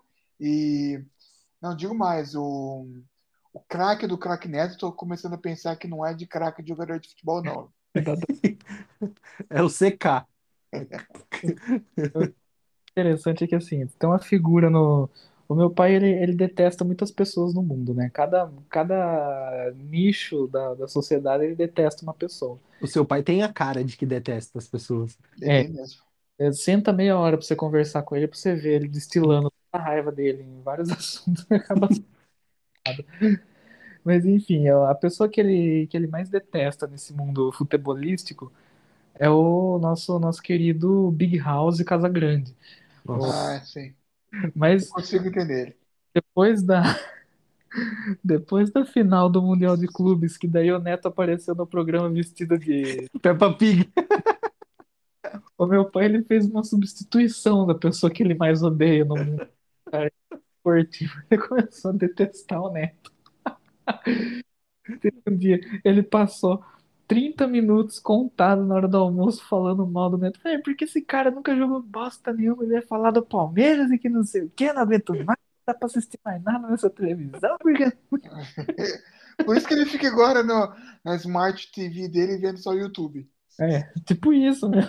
E o pior tudo é que o meu pai ele é aquele tipo de pessoa que ele precisa ter a, a cordinha puxada pra ele começar a sentir a raiva, sabe? Então, às vezes, ele vai ver comentário do Casagrande por livre e espontânea vontade, só pra ele ficar puto e poder xingar alguma coisa. Algo me diz que você é muito parecido com seu pai e você vai se tornar no futuro a versão Não. do seu pai de agora. Ah. Inclusive, ele vai ser um pequeno agricultor também, Roberto. Ah, cara, Deus me dibre, sinceramente. O meu pai, ele se estressa muito por pouca coisa, cara. Eu sei que eu sou assim também, eu preciso mudar.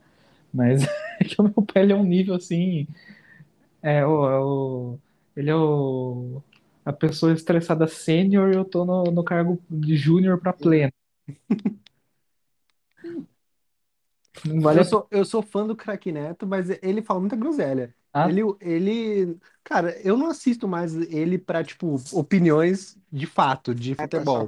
Eu assisto ele pra, pra me divertir, porque a gente sabe que ele vai zoar. Esses dias ele fez o programa, depois que o Corinthians perdeu do São Paulo, ele fez vestido de- parece que, tá- sabe, cartola. Ele tava como o pinguim do Batman, com, com aquele black tie, assim. O Souza tava de pagodeiro bicheiro, de branco, Ah, eu vi isso aí. Eu vi isso aí. óculos escuro, sambando no programa. Então, é isso Por que é engraçado. vitória do São Paulo no Clássico. Foi. E E eu aí só, tem que zoar eu mesmo. não gosto do Neto, só, que ele vem lacrando demais ultimamente. É, ele vem. Só Eu que acho- daí, eu, não- eu não sei se vocês leram uma matéria que o Casagrande falou que não é amigo do Neto, né? Ah. Ele Ah, falou assim, ah, eu não concordo com de- dele ter falado mal da mãe do, do Abel lá, né? Ah, é, por causa da Ferreira. É, é isso, foi isso mesmo. É, e aí, aí fizeram uma matéria aí com, com o Casagrande, e aí o Casagrande disse que não é amigo do Neto, que já tentou ser amigo do Neto, mas que o Neto não. Ele é machista. Ah, meu. Eu, eu vou, vou fazer um desabafo aqui. Eu, tenho saudade da época em que as pessoas não enfiavam política em tudo, sabe?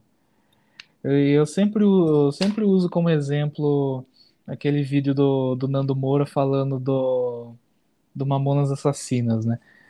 Ele fala, "Ah, nossa, hoje é um vídeo nostálgico aqui e tal, Mamonas Assassinas, foi uma banda que fez sucesso, não sei o quê, bababá, bababá.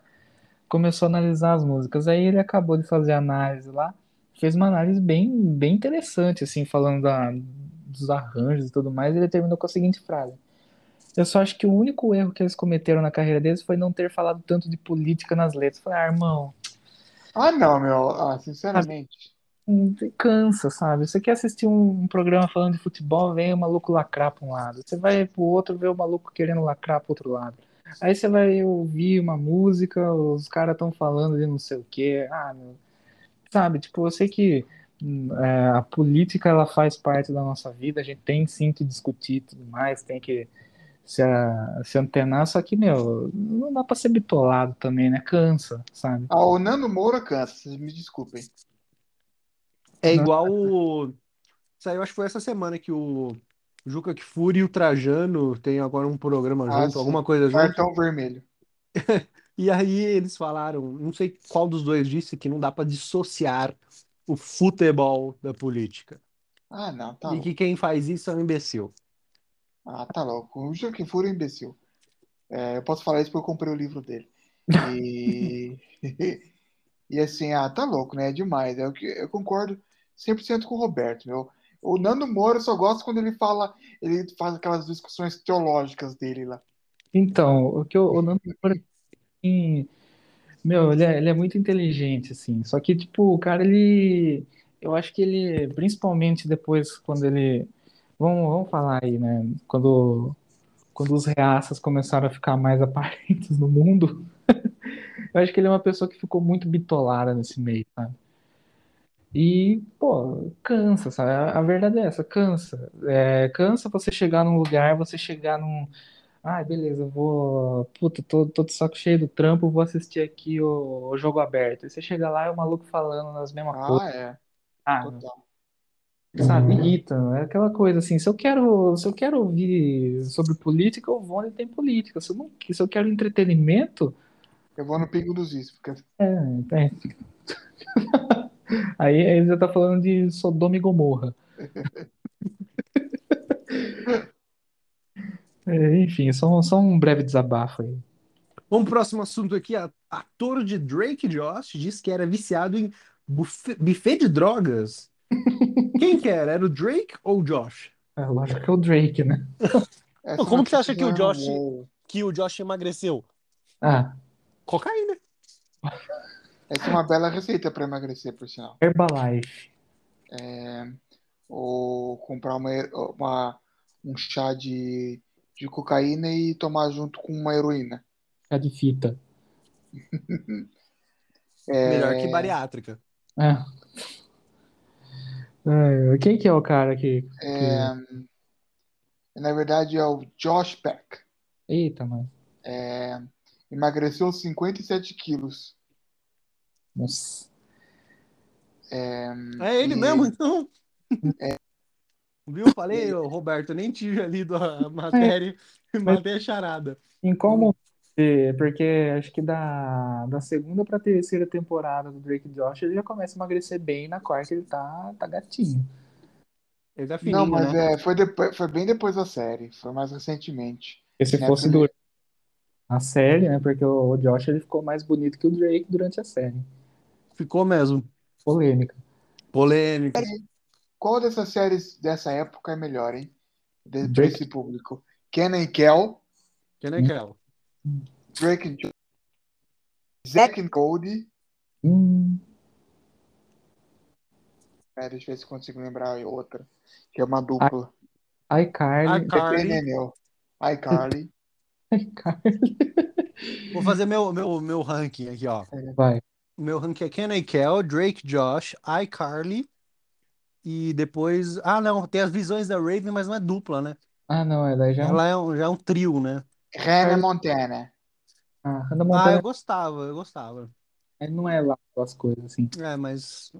Eu queria é. só falar que o Kel, do Kenan e Kel, virou pastor. Né? O, o- se me permitem colocar o meu ranking, assim, acho que brigando muito hard pela primeira posição, mas ainda ganha. Drake Josh, logo em seguida, Kenan e Kel. Depois, ah, iCarly, ah, Manual de Sobrevivência Escolar do Ned, que daí é um trio também, mas foda-se, vou colocar. E Zoe 101. Eu sou um Nickelodeon guy, definitivamente. Nossa, você, você assistia a- as piores, né, da Nickelodeon. Zoe 101 era pesado. Puta, era uma bosta, mas era legal porque os, eh, meu, ah, sempre quis estudar naquela, naquela escola maneira lá, que parecia um campus da, parecia Unicamp em Limeira, assim, o oceano lá no fundo. É coisa de, de série, né? Pra, pra gente viajar. Mas tinha uma que era pior que todas essas, não sei se vocês vão lembrar, que é o Naked Brothers Band. Como? Naked Brothers Band. Pior Nossa, que essa, só te eu lembro do nome, mas eu não, não me lembro de nada mais além do nome. Nossa, era uma bosta essa série, cara. Era muito ruim. E os caras pagavam pau pra ela. Eu lembro que na, na minha época de criança tinha, já existia o Disney Channel e tinha um, um pessoal do Brasil que ficava apresentando, tipo como se fossem VJs, as, Exato. as séries. Era o Zapinzone, eu lembro disso aí. Zapping Zones. Nossa, até me fez lembrar de uma história. Eu não lembro o nome do cidadão, mas era um daqueles caras que faziam DP com a gente lá, que era o... a galera da Atlética, é, não sei o quê. Vocês lembram do Chicão, o cinegrafista? Lembro? Claro. Grande Chicão. Braço, Chicão. Eu lembro que teve uma vez que a gente tava se preparando para fazer um exercício lá na, Aí já era, já era tele, TLA, né? Eu tava tendo com a nossa queridíssima professora Ivete Sangalo. Eu lembro que nesse dia eu tava, eu tava junto com os caras no Switcher ali. Aí o, Chicão ele foi, ele foi se preparar para pro, pro exercício lá e o sinal já tava passando ali no rolê. A hora que ele pegou a câmera, eu não sei se vocês lembram, mas no, no Zapping Zone tinha aquele lance do, tipo, a câmera ser, nossa, aquele um monte de movimentação assim. Participativa, né? É, então o cara loucaço lá, tripé não existia, uns negócios assim, né? Ó, enfim, era, era uma zoeira aquilo lá. Aí eu lembro que o, o Chicão, ele, a câmera dele tava no chão, ele pegou a câmera e fez um puta movimento desse jeito aí. Daí um desses caras falou, nossa, mano, o Chicão já tá procurando a vaga dele no Zapping Zone pra cima." Ai, foi a única vez que aquele cara deu um pouco de alegria pra gente, porque depois disso foi só ladeira abaixo. Por isso que você, você, você lembrou do nome Zone, então ficou É. marcado. É, esse momento esdrúxulo na, na minha vida universitária. Foi o mesmo Bom, ele foi ah, gra- desculpa, desculpa. Pode ir. ele foi gravar um boletim lá. Lembro que a professora chegou, ah, já que vocês estão no clima do Juca aí, vamos, vamos fazer, vamos gravar um boletim com as informações do Juca, né? O maluco lá foi, pá, começou a gravar. No final ele falou, sei lá, vamos inventar um nome aqui. João da Silva para o TJ PUC chupa Mackenzie. Nossa, o professor falou, ah, mano, quer saber? Deixa, vai todo mundo a merda, sabe? Ah, já gostei desse cara, hein? Quem que foi? Aí, aí foi aquele Fernando lá chato pra caramba. Não, não foi ele. Era mais legal que esse cara. Pelo menos ele era, ele era Marcos Araújo. Marcos Araújo. É, ex-editor do Jornal de Valinhos. Não, eu co- eu conheci, descobri uma história do Marcos Araújo, que eu não É. sei se é verdade. Teu chefe Não, que te não. contou? É, não vou falar quem contou, porque eu não quero processos, Não, mas parece que uma pessoa estudou, eu conheço uma pessoa que estudou com ele no ensino médio, E- o Marcos Araújo ficava falando. Essa pessoa passou na PUC, né? E o Marcos Araújo ficou falando: que merda, hein? Universidade privada, que bosta. Eu vou só na pública só. Fez Ah. três anos de cursinho, não conseguiu, enquanto o cara tava no último ano de jornal na, na PUC, o Marcos Araújo tava entrando. O cara usou o maluco no trote, mano. Usou ele tanto. O cara ficou tanto tempo no cursinho que até o cabelo dele começou a ficar branco, né? O que ele gastou em três anos de cursinho, dava pra pagar três meses lá na PUC, né? Basicamente. Três, três décadas PUC. Vamos, vamos pro próximo aqui. É, deixa eu abrir a pauta, meus queridos. Peso Palha versus Ed Mota da Mongólia, a luta da década no MMA. Não, essa eu achei incrível, realmente. Eu nunca tinha visto. Então explique pra gente aí. Não, você imagina, né? Isso aconteceu na Rússia, que está no momento de uma guerra, e um MMA é, local, promocional, bizarra, é, envolvendo uma campeã é, do peso palha, que é uma Nossa. das menores categorias do boxe, sim, uma mulher de 48 quilos, enfrenta um lutador 240 quilos. O Griorgy Kristakaov. Vezes mais pesado que a mulher. É um horror. A mulher foi nocauteada rapidamente. É... Nocaute técnico, ela conseguiu voltar e acabou na, na luta. Acabou sendo decidida a favor do cara. E. Mas eu- assista um vídeo depois, quem quiser. Procure sobre, a- sobre essa luta, que é bizarro. coisa ver a bizarra. dois. Que coisa Mundo, mundo bizarra. animal. Welcome to Russia. É, então, os caras lá também não tem regra nenhuma pra nada, né? Se É fosse. por isso que existiu a reversal russa, né? É. Criada por um russo, aliás. A reversal russa é maravilhosa. Aquela ideia do, de fazer um, um reality show na Rússia que era realmente como um Jogos Vorazes, que a pessoa ela, ela só seria eliminada depois que ela morresse, alguma coisa assim. Isso não é Round Six? Não, é, é tipo isso, sabe? Ah, é tipo isso, é que verdade. Era mais estilo Jogos Vorazes, pelo Criado jeito. por um ucraniano, na verdade. Aí, ó. Impressionante. É, A reversal russa foi criada por um ucraniano, muito apropriado. É. E ela ficou famosa aqui no Brasil por conta do satírico site Deciclopédia, Puta da enciclopédia maravilhoso, cara. que tinha um artigo sobre Valinhos, cidade de Valinhos. Que fim levou, hein? O Que quê? fim levou o Deciclopédia, que eu nunca mais vi. Ah, tá mais ativa do que a Wikipédia. Ah, você tá de brincadeira. Ainda existe? Lógico que existe. Existe? Por existe. favor, alguém está no computador nesse instante? Meu laptop acabou a bateria nesse exato momento. Eu vou pesquisar, não é possível.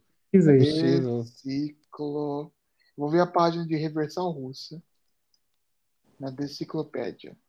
Vamos ver se entra. Do, procura, procura a página sobre o craque Neto aí pra gente ver o que, que eles falam. Depois. Olha lá, deciclopédia.org, hein? Aí, ó. Porra.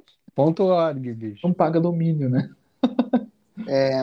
A reversal russa é uma metodologia de debate usada pela União Soviética, inventada pelo mestre Yoda. A metodologia foi criada para vencer imediatamente qualquer debate contra capitalistas. Porém, na União Soviética, o debate vence você. Aí. Isso porque a União Soviética é um país totalmente descapitalizado, onde todas as situações normais nossos revertem. Você pode chamar o táxi, porém na União Soviética o táxi chama você. Ah, isso é muito bom, cara. Eu lembro que, que a- na antiga enciclopédia tinha aquele Do you mean, sabe? Você, que, você quis dizer. E Sim. sempre tinha um. Você não riu? Você quer dizer o Demon riu? Vamos ver do craque Neto. Não é possível. Não sabia que ainda existia enciclopédia. O- os dois melhores artigos da enciclopédia sobre os emos e sobre os Playsons. Nossa, não, esse eu não lembro, mas o dos emos eu lembro. O emo é, é sensacional. Dizem que o Adolf Hitler foi o primeiro emo do mundo. Mais É. alguma coisa sobre esse assunto, meus queridos? A gente. José Craque Neto. José Ah, você achou aí do Crack Neto? Opa! Nascido.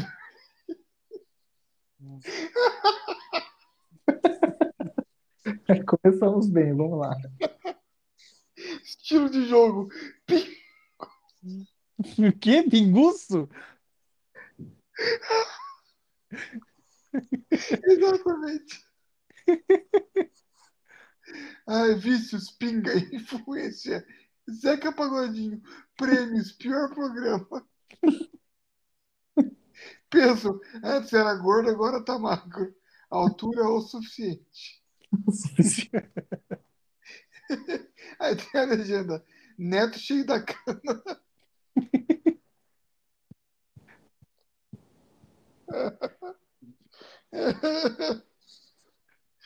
Ai, ai, muito, muito piada que eu lembro há muito tempo.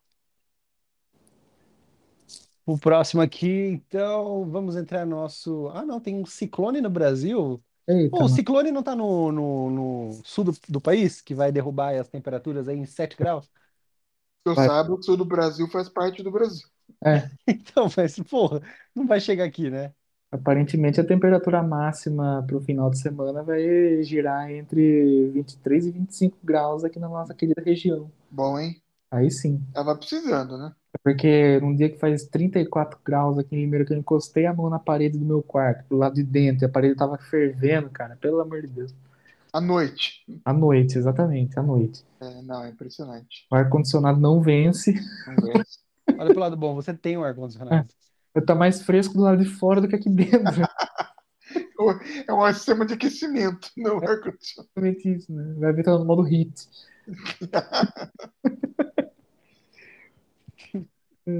Ah, vai, vai esfriar mesmo, então o, sul do Brasil vai vir pra cá. Vocês têm certeza que eu queria um final de semana bem geladinho, assim, não? Eu sei que 25 graus de máxima, mas perto do que a gente tá tendo, tá ótimo, né? 25 graus já dá pra você sair de noite usando shorts, shorts não, é calça, jeans, e tênis, você não precisa ir com, com camisa de, com, com abadá de, de, sei lá, é, tusca e, e uma bermuda de pular em piscina, sabe? E chinela. Chinela. Você vê que a pessoa. Eu adoro as pessoas que falam chinela. Cara, pra mim não, é- não, não existe chinela. Chinela. Pra mim é uma das palavras mais feias da, da língua portuguesa. Chinela? Chinelo ou chinela? A- As duas variações. A chinela, ela, ela conota uma. Ela remete, aliás, a uma conotação assim de, de simplicidade, da pessoa que usa o, o calçado não só para para calçar o pé, mas usa, por exemplo, como bumerangue para acertar o filho, usa para matar, usa para fazer o golzinho na rua, para bater um fute. Então, é, a chinela, não, não Havaianas, porque Havaianas é muito caro, pô. Uma A Havaiana, a Havaiana, você lembra do Havaiana de pau, né? Nossa, perna de pau, Nossa, maravilhoso. é um clássico. Maravilhoso. Maravilhoso. Os, os- os irmãos Piologo, eu gosto muito deles. Os caras são loucos, velho. Eles são muito loucos. Eu adoro. Principalmente o Rodrigo, né? Que é o mais maluco. Esse, esse programa tá um varandão da saudade, hein? É, então. Varandão da saudade. Nossa, cara, eu rachava o bico no, no, numa charge do, do mundo canibal, que era aquela menina lá, como que chama? Don- Donizete. Eu tinha a Donizete e o seu Donizildo, que era o pai dela. Aí o cara pra ela e manda ela ir comprar um cigarro, né? Aí no, aí no, no, no vídeo original, ela, a pessoa chega, a Donizete chega no, no, no boteco lá, e o cara O cara devolve o troco em bala, enfim, dá uma, dá uma puta de uma zona. Aí, na estreia do nosso queridíssimo Chuck Noia. Veja como seria o comportamento do senhor Donizildo se ao invés do Donizete fosse o Chuck Noia que fosse comprar esse cigarro. Aí ele chega lá, ah, pode ser troco em bala? Pode. Chega o cara, cadê o troco? Eu peguei, aí tá o cara tipo com uma bala de fuzil na Ah, não, tudo bem, pode ficar com o dinheiro todo pra você. Pega mais, pega mais. Nossa, mano, era muito bom, velho. Bons tempos, né? Ah, Roberto, Caramba. desculpa, eu vou ter que fazer. Vitor, desculpa. Vou ter É. que fazer um off-topic aqui. Por favor. Eu abri a página de Limeira nessa enciclopédia. Ah, meu Deus do céu. Você quer dizer falência? Visite Limeira e receba uma multa. Tem alguma outra coisa além de praças e rotatórios nessa cidade? Tem sim, velhos e pastores pegando na praça. Compro sempre no centro acima, pois lá tem as últimas tendências da moda. Puta que pariu, velho. Não recebo revistas da Abril há um ano.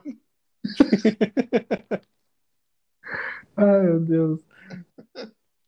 Tem uh, Maravilhoso. Procura- Tem muita coisa aqui.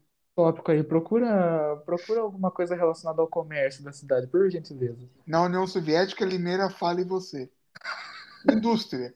Bijuteria de massa folha.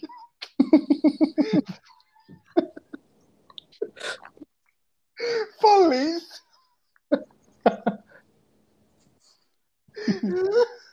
Garopa, milkshake.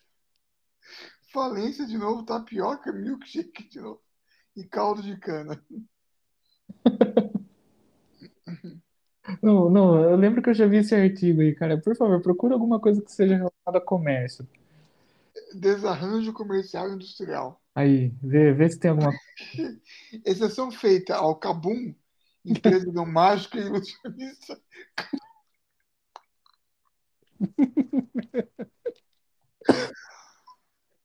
Eu não tenho condição de ler. É, não consigo, Roberto. Você vai ter que ir. Não, por favor, faça esforço, cara. Vai valer a pena. Se tiver alguma coisa que eu tô pensando que tem aí ainda, vai valer a pena e eu já vou falar o porquê. Ai, o que que é? Que- Sobre o quê? Não, procura algo relacionado a supermercado, alguma coisa. Supermercado. Exceção feita ao Cabum, empresa do mágico e ilusionista croata Mandrake e da rede de supermercados Sempre Vale, do famoso seu Euclides. Não há um negócio sequer capaz de dar certo em Limeira. É, é.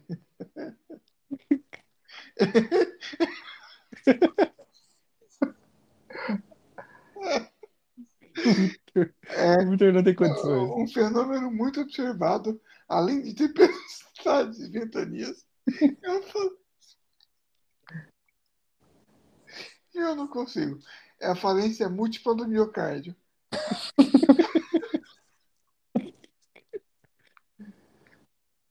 Ah, empreendedores desocupados deixam seus filhos muito mimados tomando sorvete na praça. Ah, não, não tô vendo nada de mercado aqui. Ah, então, porque. Ah, eu ia. Bom, eu já vou. Eu vou desmentir esse artigo pelo seguinte. O supermercado Sempre Vale foi vendido para Rede Savenhago recentemente. E tinha um, um tópico falando aí sobre o supermercado Serafim, cujo fundador é meu avô, Sério? na moral. Que tinha tipo, cinco unidades e só sobrou uma. Ah, pena que não tem mais, meu. Ah, Não acredito que seu avô tava na enciclopédia. ah, infelizmente tiraram ele. Ah, porra, você. Você não tem um print? Não tenho, cara. Faz muito tempo que eu vi isso aí. Ah, uma pena, hein? Vamos pro fim aqui do nosso programa Omeleft, as melhores notícias da cultura pop com aquele viés esquerdista. E começando com uma esquerdista declarada. Bruna Marquezine vai estrelar o- um filme da DC, meus queridos, o tal do Besouro Azul, né? É, É, eu nunca ouvi falar nesse negócio de Besouro Azul. Vocês já ouviram falar? Vocês conhecem esse, esse Jamais. personagem? Eu nunca ouvi falar. E a menina tá aparecendo em todos os portais de notícia porque ela vai fazer um filme que, sobre um- um- uma obra da DC que ninguém ouviu falar. É, duas curiosidades, né? Que o, o outro protagonista, né? O moleque cujo nome eu não sei pronunciar, é, que é um nome, enfim. Ele, ele é um dos personagens de uma, de uma série que eu gosto muito chamada Parenthood. Recomendo a todos. E outra coisa que eu vi muito interessante sobre essa série foi, na verdade, o erro de grafia que a Folha de São Paulo cometeu ao escrever besouro com Z. Nossa. Nossa! Não é possível. Ó, não tem revisor lá, será? Acho que enxugaram tanto a redação que Vocês têm revisor lá, ô Tem nada. Betinho, Betinho? Não, Ah, vocês não. Betinho. Não, não, Beve não tem um revisor? Tem nada. Caralho, a gente tem revisor lá. Eu sei. Ah, que falta faz um revisor, cara. Na, educa... Na educadora não tem? Na educadora tem, publica do jeito que tá, depois você vê o que faz. Por isso que sai tudo, tudo cheio de erro. É, principalmente erro de informação, viu? Esse é o pior, né? Outro, nossa, cara, eu vou, eu vou denunciar aqui. Eu uso o Grammarly. Vai lá. É, então, foda-se. Mas outro dia eu- sumiu um cidadão lá em Cordeirópolis, né? E aí, Aí, tipo, um cara ele compartilhou na, nas redes lá que o maluco sumiu, só que ele escreveu, ele começou o texto escrevendo assim. Eu não lembro o nome do, das duas pessoas, mas vamos colocar nomes fictícios aqui. É, desapareceu o, o, o, irmão do meu grande amigo João. Blá blá blá blá blá blá blá blá. O Ricardo estava no lugar tal e tal e tal quando desapareceu. Pois então, no texto da educadora subiram com o João e não com o Ricardo. Puta vida. A pessoa basicamente ela não não leu o que o cara colocou lá. É que, assim, vocês são uma máquina de, de criar notícias, né? Quantas matérias por dia você, em média, faz e coloca no ar?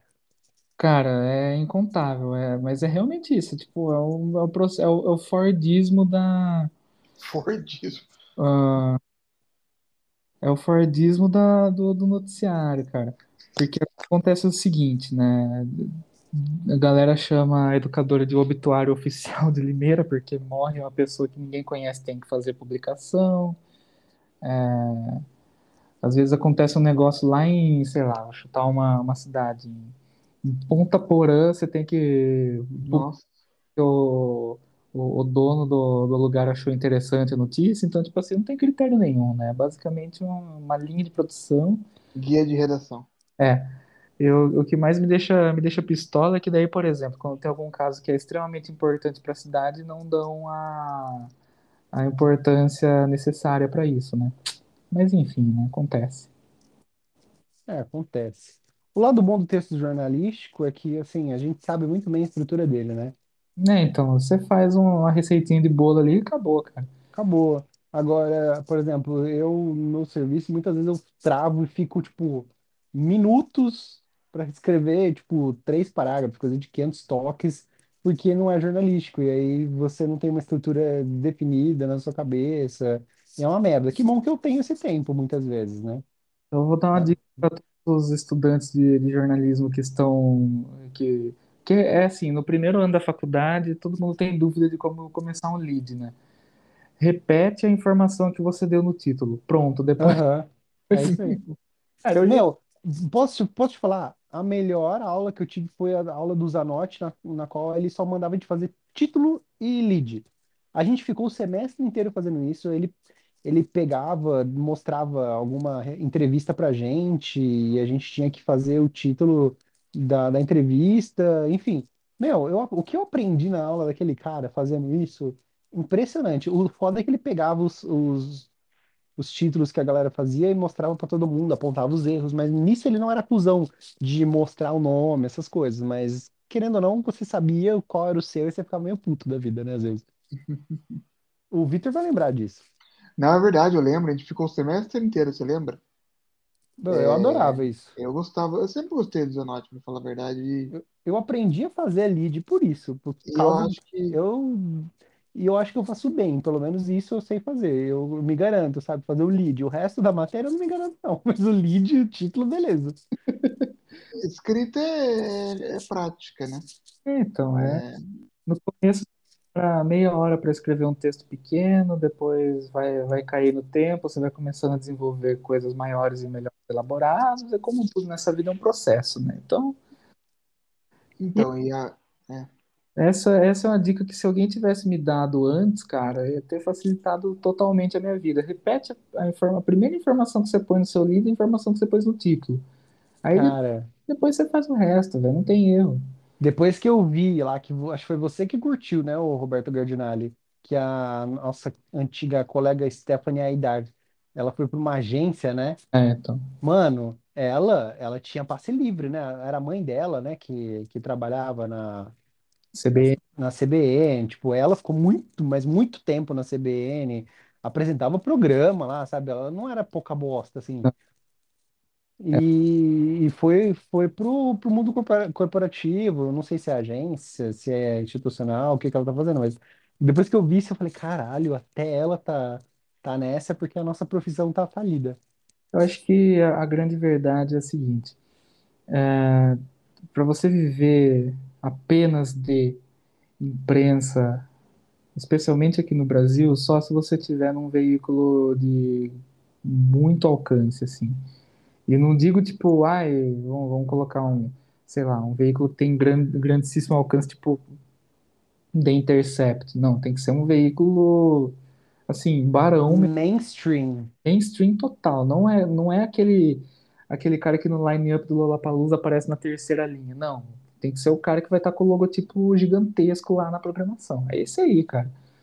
E, ou então você tenta dar um jeito de, de ir para algum veículo de nível internacional que esteja aqui dentro do país. Porque fora isso, não, não compensa o seu estresse, não compensa o dinheiro que você vai receber no fim do mês, não, não vale a pena. Uma outra forma de, de você sobreviver nesse meio aqui no Brasil é que daí eu acho que compensa até mais, para ser sincero, é como freelancer. Mas aí também para você construir o caminho para se tornar um freelancer muito requisitado é complicado. É, nossa, nossa profissão já era. A gente começou falando da Bruna Marquezine, como ter- terminou falando de, de jornalismo, né? Ah, mas é normal. É a nossa sina. É a nossa sina. Vamos pro próximo tema aqui, que eu não quero ficar falando da, da Bruna Marquezine, que eu nem sei quem, quem é o personagem do, do, do filme do Besouro Azul aí. Ah, a decadência de Neymar no PSG. Bom, Neymar, PSG é sinônimo de fracasso, óbvio, né? Mano, eu não assisti ao jogo de volta da, da Champions. É, mas eu fiquei, tipo, de cara, não é possível que os caras perderam uma classificação. Meu, tava na mão. Tava Ah, na mão, galera. Saíram na frente ainda, né? é, então tomou a virada do, do Real Madrid. E assim como, como você falou do Neymar, eu vou colocar mais uma pessoa aqui. O Messi, PSG, é sinônimo de fracasso também. O Eu Messi, ele, ele tá jogando em alto nível, mesmo nível que ele joga na seleção argentina, ele tá jogando na- no PSG. É, mas ele não. Cara, dá pra perceber que ele não tá satisfeito, meu. Do mesmo jeito que o o Neymar, ele nunca esteve satisfeito no PSG. O sonho dos dois era, é, era que eles tivessem se perpetuado forever no, no Barcelona, sabe? O Neymar ainda, ele, ele sempre tem essa lenga-lenga de ai, porque não sei, porque tem um time me chamando, isso aqui, até que eles fa- que os caras falaram, quer saber, vai. Vai, seja feliz e boa. Só que, meu, quando ele assinou com o PSG, já deu pra perceber que ele não queria isso. Ele queria ter ficado no Barcelona. Agora, o Messi, ele tem um outro desgosto na vida dele, no Barcelona, porque os caras simplesmente chegaram pra ele e falaram, ó, bicho, não tem como. O, do Messi foi a pior cagada da história do futebol mundial. Velho, os caras já- O Messi, ele queria, cara, ele, ele tentou dar o jeito dele, só que daí os caras olharam ali e falaram, Ele ah, queria jogar de graça, praticamente, né? Não, eu jogo de graça pra vocês. não vai rolar, velho, infelizmente. Ah.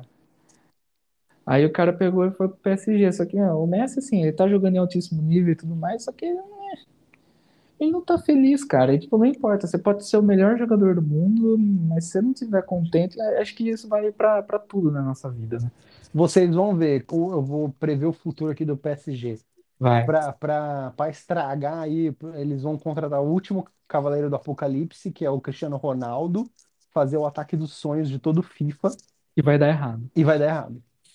E É, ainda assim vão perder outra Champions nas oitavas. então, porque vamos, vamos colocar o, o, o caso do Barcelona, que tinha o trio de ataque MSN, né? É, ali funcionava esse trio porque tipo você tinha dois, é, lógico, são três jogadores absurdos de, de, de, de qualidade ali, só que não tinham jogadores que disputavam entre si. Você vai colocar o Messi e o Cristiano Ronaldo, eles vão disputar entre si, e ainda mais o Neymar que vai ficar de encheção de saco, não vai rolar.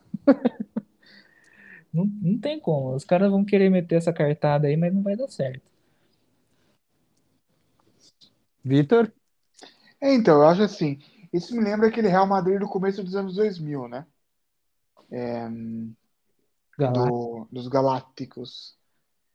É, como, qual que eram os nomes mesmo? Era Figo, Figo, Ronaldo, Raul. Zidane, Raul, Beckham, Nossa senhora. Cacilhas, Roberto Carlos. Nossa senhora.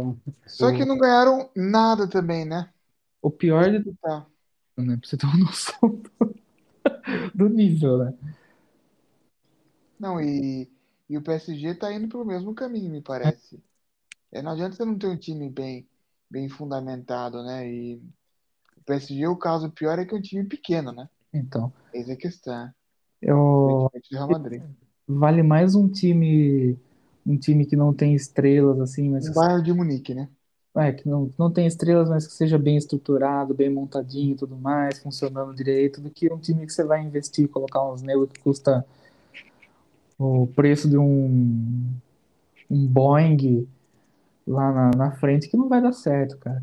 Eu acho que eu acho que outro exemplo disso foi aquela seleção brasileira de 2006, né? Ah, sim. E também ah, aquele o quadrado mágico que eles chamavam lá, né? Quadrado mágico. Que tinha o Fenômeno, o Era Kaká, Ronaldinho Gaúcho, Adriano, Fenômeno e Adriano. E tinha Robinho no banco. Só que, tipo, beleza, você tem os, os quatro melhores jogadores do mundo numa seleção. Todo mundo tinha medo de enfrentar o Brasil, só que não funcionava direito, né? Não É, não, na Copa não funcionou, realmente. não funcionava direito. E é o que acontece com o PSG. Com com todas as ressalvas que eu tenho ao, ao Neymar, ele é um bom jogador. Só que ele não, ele junto com, com o Messi na situação do Paris Saint-Germain, em que tem o Mbappé ainda por cima, cara, não funciona. A época dos dois ali era o, era o Barcelona, cara. Infelizmente, ou felizmente, sei lá para quem foi foi quebrado e não, não se recupera mais. o Messi, ele, embora ele ainda esteja rendendo horrores e tudo mais, mas a carreira dele tá chegando perto do fim.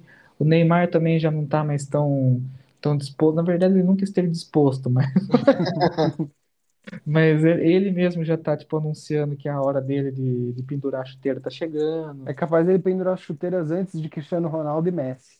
Não, É capaz mesmo. acho que desses três aí, vamos falar dessa tríplice, o último que vai se aposentar vai ser o Cristiano Ronaldo. É, e o mais velho. É, e ele ainda vai ganhar um Mundial de Clubes. E o Neymar, que é o mais novo, vai se aposentar primeiro. Exatamente. Que vai querer terminar a carreira dele na Nos Estados Unidos. Premier League lá no- nos States e vai tomar uma paulada, sei lá, do Chicago Fire, não sei. Hum. Mas sabe que o caso do, do PSG, ou um, ti- tem um time brasileiro aí também que investiu horrores e que tá no quarto vice seguido, né? Tá só no cheirinho. Então, Então, tem uma galera também que acha que só com dinheiro você faz futebol. E não é bem o caso. Olha o Palmeiras aí. O Palmeiras, dinheiro, ó, folha de Cristo. agora, agora falando sério, o, o Roberto vai me amar por isso. O Palmeiras acertou tanto na contratação, na contratação do Abel Ferreira, Ah, mas de- tanto. Foi uma cara cagada, né? foi uma não cagada era total. número um dele. Não. ele foi um achado cara que, pelo amor de Deus, velho. Esse, esse e outra, o Abel Ferreira, e eu vou te falar o que eu, o que eu sinto. Ele teria dado certo em tanto time, principalmente no Corinthians, velho. Ele é muito a cara do Corinthians. Mas ele foi pro rival e ganhou tudo no rival. Mas, cara, se ele tivesse ido pro Corinthians, ele tem o estilo de jogo que foi vitorioso no- na última década da corintiana. E que o E Palmeiras a imprensa não. não, a- o problema do Corinthians nos últimos anos, a- e agora é coisa de torcedor, é que o Corinthians abdicou do estilo que foi vencedor nos últimos anos, porque a imprensa ficou, não, tem que jogar bonito. É, então, Não, não tem que jogar bonito, você tem que ganhar. Olha o Palmeiras ganhando, caralho. Jogar bonito é fazer gol, cara, não tem essa. Jogar bonito é levantar troféu, e é isso que o Palmeiras tá fazendo. E os caras estão de parabéns. É que a Leila tá se esforçando pra destruir o time, né? Então tem Ela colocou, colocou o assessor dela, era corintiano roxo. Ela rompeu com a mancha verde.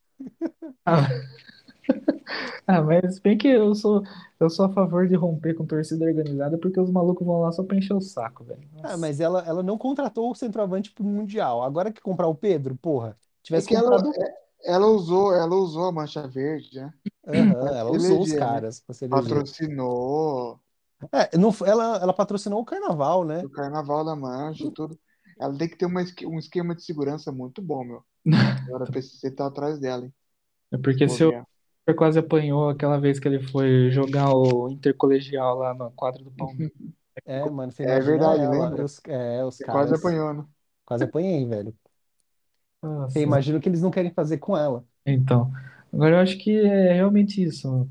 O, eu acho, a, a Leila, ela poderia ter sido ousada, cara, que eu acho que daria certo. Ela chegar e pro Gabigol e falar, "Ah, brother, quanto você quer? Ué, o Palmeiras não vai liberar. O, o Flamengo não tá liberando o Pedro, que reserva. Você acha que vai liberar o Gabigol? Ah, cara, às vezes até libera, cara. Às Não vezes- libera. O, o Palmeiras ofereceu 120 milhões de, de reais na, pro Pedro, cara. Que com 120 milhões você contrata um cara que, que é melhor que o Pedro. Então, na boa, sei lá, oferece a mesma grana pelo Arthur do Bragantino. Então, O moleque joga bem pra caramba, velho. Nossa, o Arthur é brabo, hein, meu? O cara joga muito. Eu- eu- ele é um dos meus atacantes favoritos do, do futebol brasileiro ultimamente. Ele, o Rafael Veiga, o Dudu sempre foi, ídolo é nós, tamo junto. é que o Bragantino não faz negócios, né, com times do Brasil. O negócio deles é, é vender Com, para os pró- com a própria sede. com a própria sede ou, ou para times de fora, né? É o da, da, da Red Bull mesmo, né? Aham. Então, assim, é, para eles é ótimo, é um baita negócio, né? É, então. Agora, o lance da Leila ter colocado o assessor dela, Corintiano Roxo, é a mesma coisa do, do Kleber Gladiador ter acabado com a carreira dele no Palmeiras, né? É, ele era corintiano, né? Então, Ele tinha carteirinha, né, de sócio do, do E era Corinthians. bandido também, segundo dos podcasts aí que eu ouvi. E, o, e o cara dava o sangue pelo time, meu. O E Kleber, ele, ele jogava pra caramba no Palmeiras. nossa, ele. Não, a primeira passagem dele foi boa. Não. Foi. Que eles saíram do Dinamo de Kiev Nossa, olha lá. Pra jogar no Palmeiras, ó. E, é, tem três jogadores do Palmeiras, assim, dessa época, aí, desse, dessa meiuca aí, antes de. Até 2012, eu vou falar assim, que eu tenho um apreço. É o que é o Kleber, o, o Valdívia, Se você não falar o Marcos Assunção, mano. na Mar Pô, mas fez história, pô, no Palmeiras. Marcos Assunção, cara, que de bengala. É, o Kid Bengala palmeirense. O Zé Roberto. Outro dia, Denilson Show, que deu o Paulistinha de 2008 pra vocês contra a Ponte. outro dia eu vi um, um Reels no, no Instagram, tipo, não que eu vi, mas sabe quando tem aquela tela que fica aparecendo a prévia dos Reels, assim? Sei. Apareceu o Kid Bengala com a Com a camisa. camisa do Palmeiras, um amigo meu me mostrou essa Ah, semana. eu não vi isso. Ele falou assim: Ó, o Marcos Assunção aqui. Aí quando eu cheguei perto, eu falei: Porra, é o Kid Bengala, cara. Será que vai ter uma, um- uma versão pornô de, um documentário palmeirense aí com É, é, é o Mundial do Palmeiras. Mas, ó, o. 30 centímetros de rola no teu cu, que é o o Palmeiras. Assunção em Tour de Blonde? Outro jogador que, eu, que ia completar o meu, o meu, o meu hall aí é o, é o Denilson mesmo, cara. O Denilson sempre foi um cara assim que quando ele entrava, ele entrava pra resolver. Ele é tipo uma versão melhorada do Daverson. Porra, eu não sei pra quem que é pior esse elogio. Essa comparação aí, coitado dos dois. Porque você pega o O, o Denilson, que até hoje tá esperando o dinheiro do Belo, não vai receber nunca, não né? vai receber nunca. Então a gente vai deixar, já deixamos aqui o nosso apoio ao Denilson. Belo, pague o que você deve ao Denilson. Você vai colocar um agiota atrás do Belo pra resolver esse problema. Não, mas é porque o lance do Daverson é justamente esse, cara. Quando, quando que o Daverson, o único ponto positivo que ele tem, na verdade, dois, né? É a velocidade e a sorte. Porque, técnica ele não tem, né? Técnica ele não tem. Ele só fala merda, né? Você viu ele falando. Cê- Vocês ganharam o título lá da, da, da Recopa lá. E aí vocês foram falar do Corinthians. Mó nada a ver, mano. Ah, eu, cara, eu tomando cu Recopa, cara. Tô nem aí pra isso aí, né? Ah, mas é legal, é legal. Tipo, tem que comemorar. Mas aí se os caras ficaram, ah, chupa o Corinthians, não sei o quê, e blá blá blá. corintianos tão, tão tudo triste porque o Palmeiras ganhou mais um título hoje. Daí um cara respondeu aí embaixo: pô, nem sabia que o Palmeiras estava jogando hoje. Palmeirense embaixo, eu também não. Mas o lance do Davidson é assim: tipo, quando algum jogador de velocidade já não tá aguentando mais jogar, ele entra porque ele é um cara que ele vai correr pra caramba e ele vai meter um petardo lá que em uma hora vai entrar. E na boa, eu acho que é o que faltou pro Palmeiras ter ganhado do Chelsea no final. Foi o Daverson. O, o Dudu, cara, coitado, o maluco tava morrendo lá. Tinha que ter tirado ele antes e colocado o Daverson antes, né? Enfim, né? Paciência. Enfim, galera, eu já estou com o meu Twitter aberto para esse quadro aqui que tá ganhando força no, no nosso podcast. Ah, sim, claro. Tá Já é ganhando, um tá? clássico moderno, gente. Já virou um clássico moderno. Eu já já tô aqui com a minha primeira indicação para o nosso quadro de dicas de perfis do Twitter para seguir. É, eu quero começar aqui com uma que eu descobri nesta semana chamada Sinopses Realistas. Vocês Hum, conhecem essa? Não. Ele- eles, agora. Eles colocam um filme, uma série e um- uma breve sinopse. Por exemplo, vou ler uma para vocês. 007 Sem Tempo para Morrer. A sinopse é: Teve tempo para morrer. Ah, It, né, o, o- a coisa. A sinopse: Crianças excluídas espancam palhaços sem teto e faminto. Deve ser boa. Ah, deixa eu ver o próximo aqui. Vou ler mais um aqui para vocês. A Bela e a Fera. Cansada de todos os homens machistas e narcisistas, mulher se casa com um sequestrador. Esse aí é o Shade. Ah, e outra, Same but actually aren't. São fotos de coisas que são parecidas, mas na verdade não são. Então, você tem é, laranja e tangerina, é, ge- geleia e gelatina. É uma página em inglês, então tem manteiga e margarina. Sabe? Tudo coisa imbecil. Esse, Eu, esse eu que o povo, gostei. É isso que o povo gosta. É tartaruga e jabuti. Então, tem umas coisas engraçadas. E a, a indicação de vocês? Vitor, quer ir antes? Posso ir. Eu trouxe duas também hoje. E hoje eu tô no mundo das sátiras. A primeira que eu quero que eu quero indicar é uma página chamada Rivelino, arroba alfa Rivelino. Todo mundo aqui está familiarizado com aquelas páginas de como ser um alfa male. Hum. Dicas para ser macho, dicas, dicas para Alfa pegar mulher. Rivelino? É, arroba alfa Rivelino. Alpa, né? Alpa. Com PH. Alfa. Ah, é, É então. em inglês. Alfa Rivelino. Eu não achei. É, Ah, achei. Achou? É, só que, só que é uma sátira. E é muito engraçado é, eles fazendo sátira de, desse, desse, desse universo aí, de como ser um man. É, tem inclusive 45, é, 45 é, Thick Things é, de como, de como é, agir com uma mulher. E tem coisas muito bizarras. É esse que eles falam de linguagem do corpo? Ou não? Ah, deve ter alguma sátira sobre, sim. Nossa, tem um monte de coisa. Será que eu tô no- na página certa aqui? É o que tem umas linhas? É, Corpo? É isso. essa página. Eles fazem sátira dessas coisas de homem é, não se inclinar para mulher. Pergunte ao Rivelino. É isso. É, como que se abraça de fato, né, uma mulher? Quando você, quando você abraça uma, uma mulher numa foto, seu pinto precisa estar ah, de, de, frente para o mundo e para a pepeca dela. Nossa, que merda! É bizarro. E a outra página que eu quero indicar é Babylon Bee, que é uma página, Babylon Bee. é uma página tipo The Onion, ou tipo O Sensacionalista, só que por um grupo de conservadores americanos. Eita, E é muito engraçada a visão deles. né? Como que é o arroba? Deixa eu ver, para você já vejo. Babylon.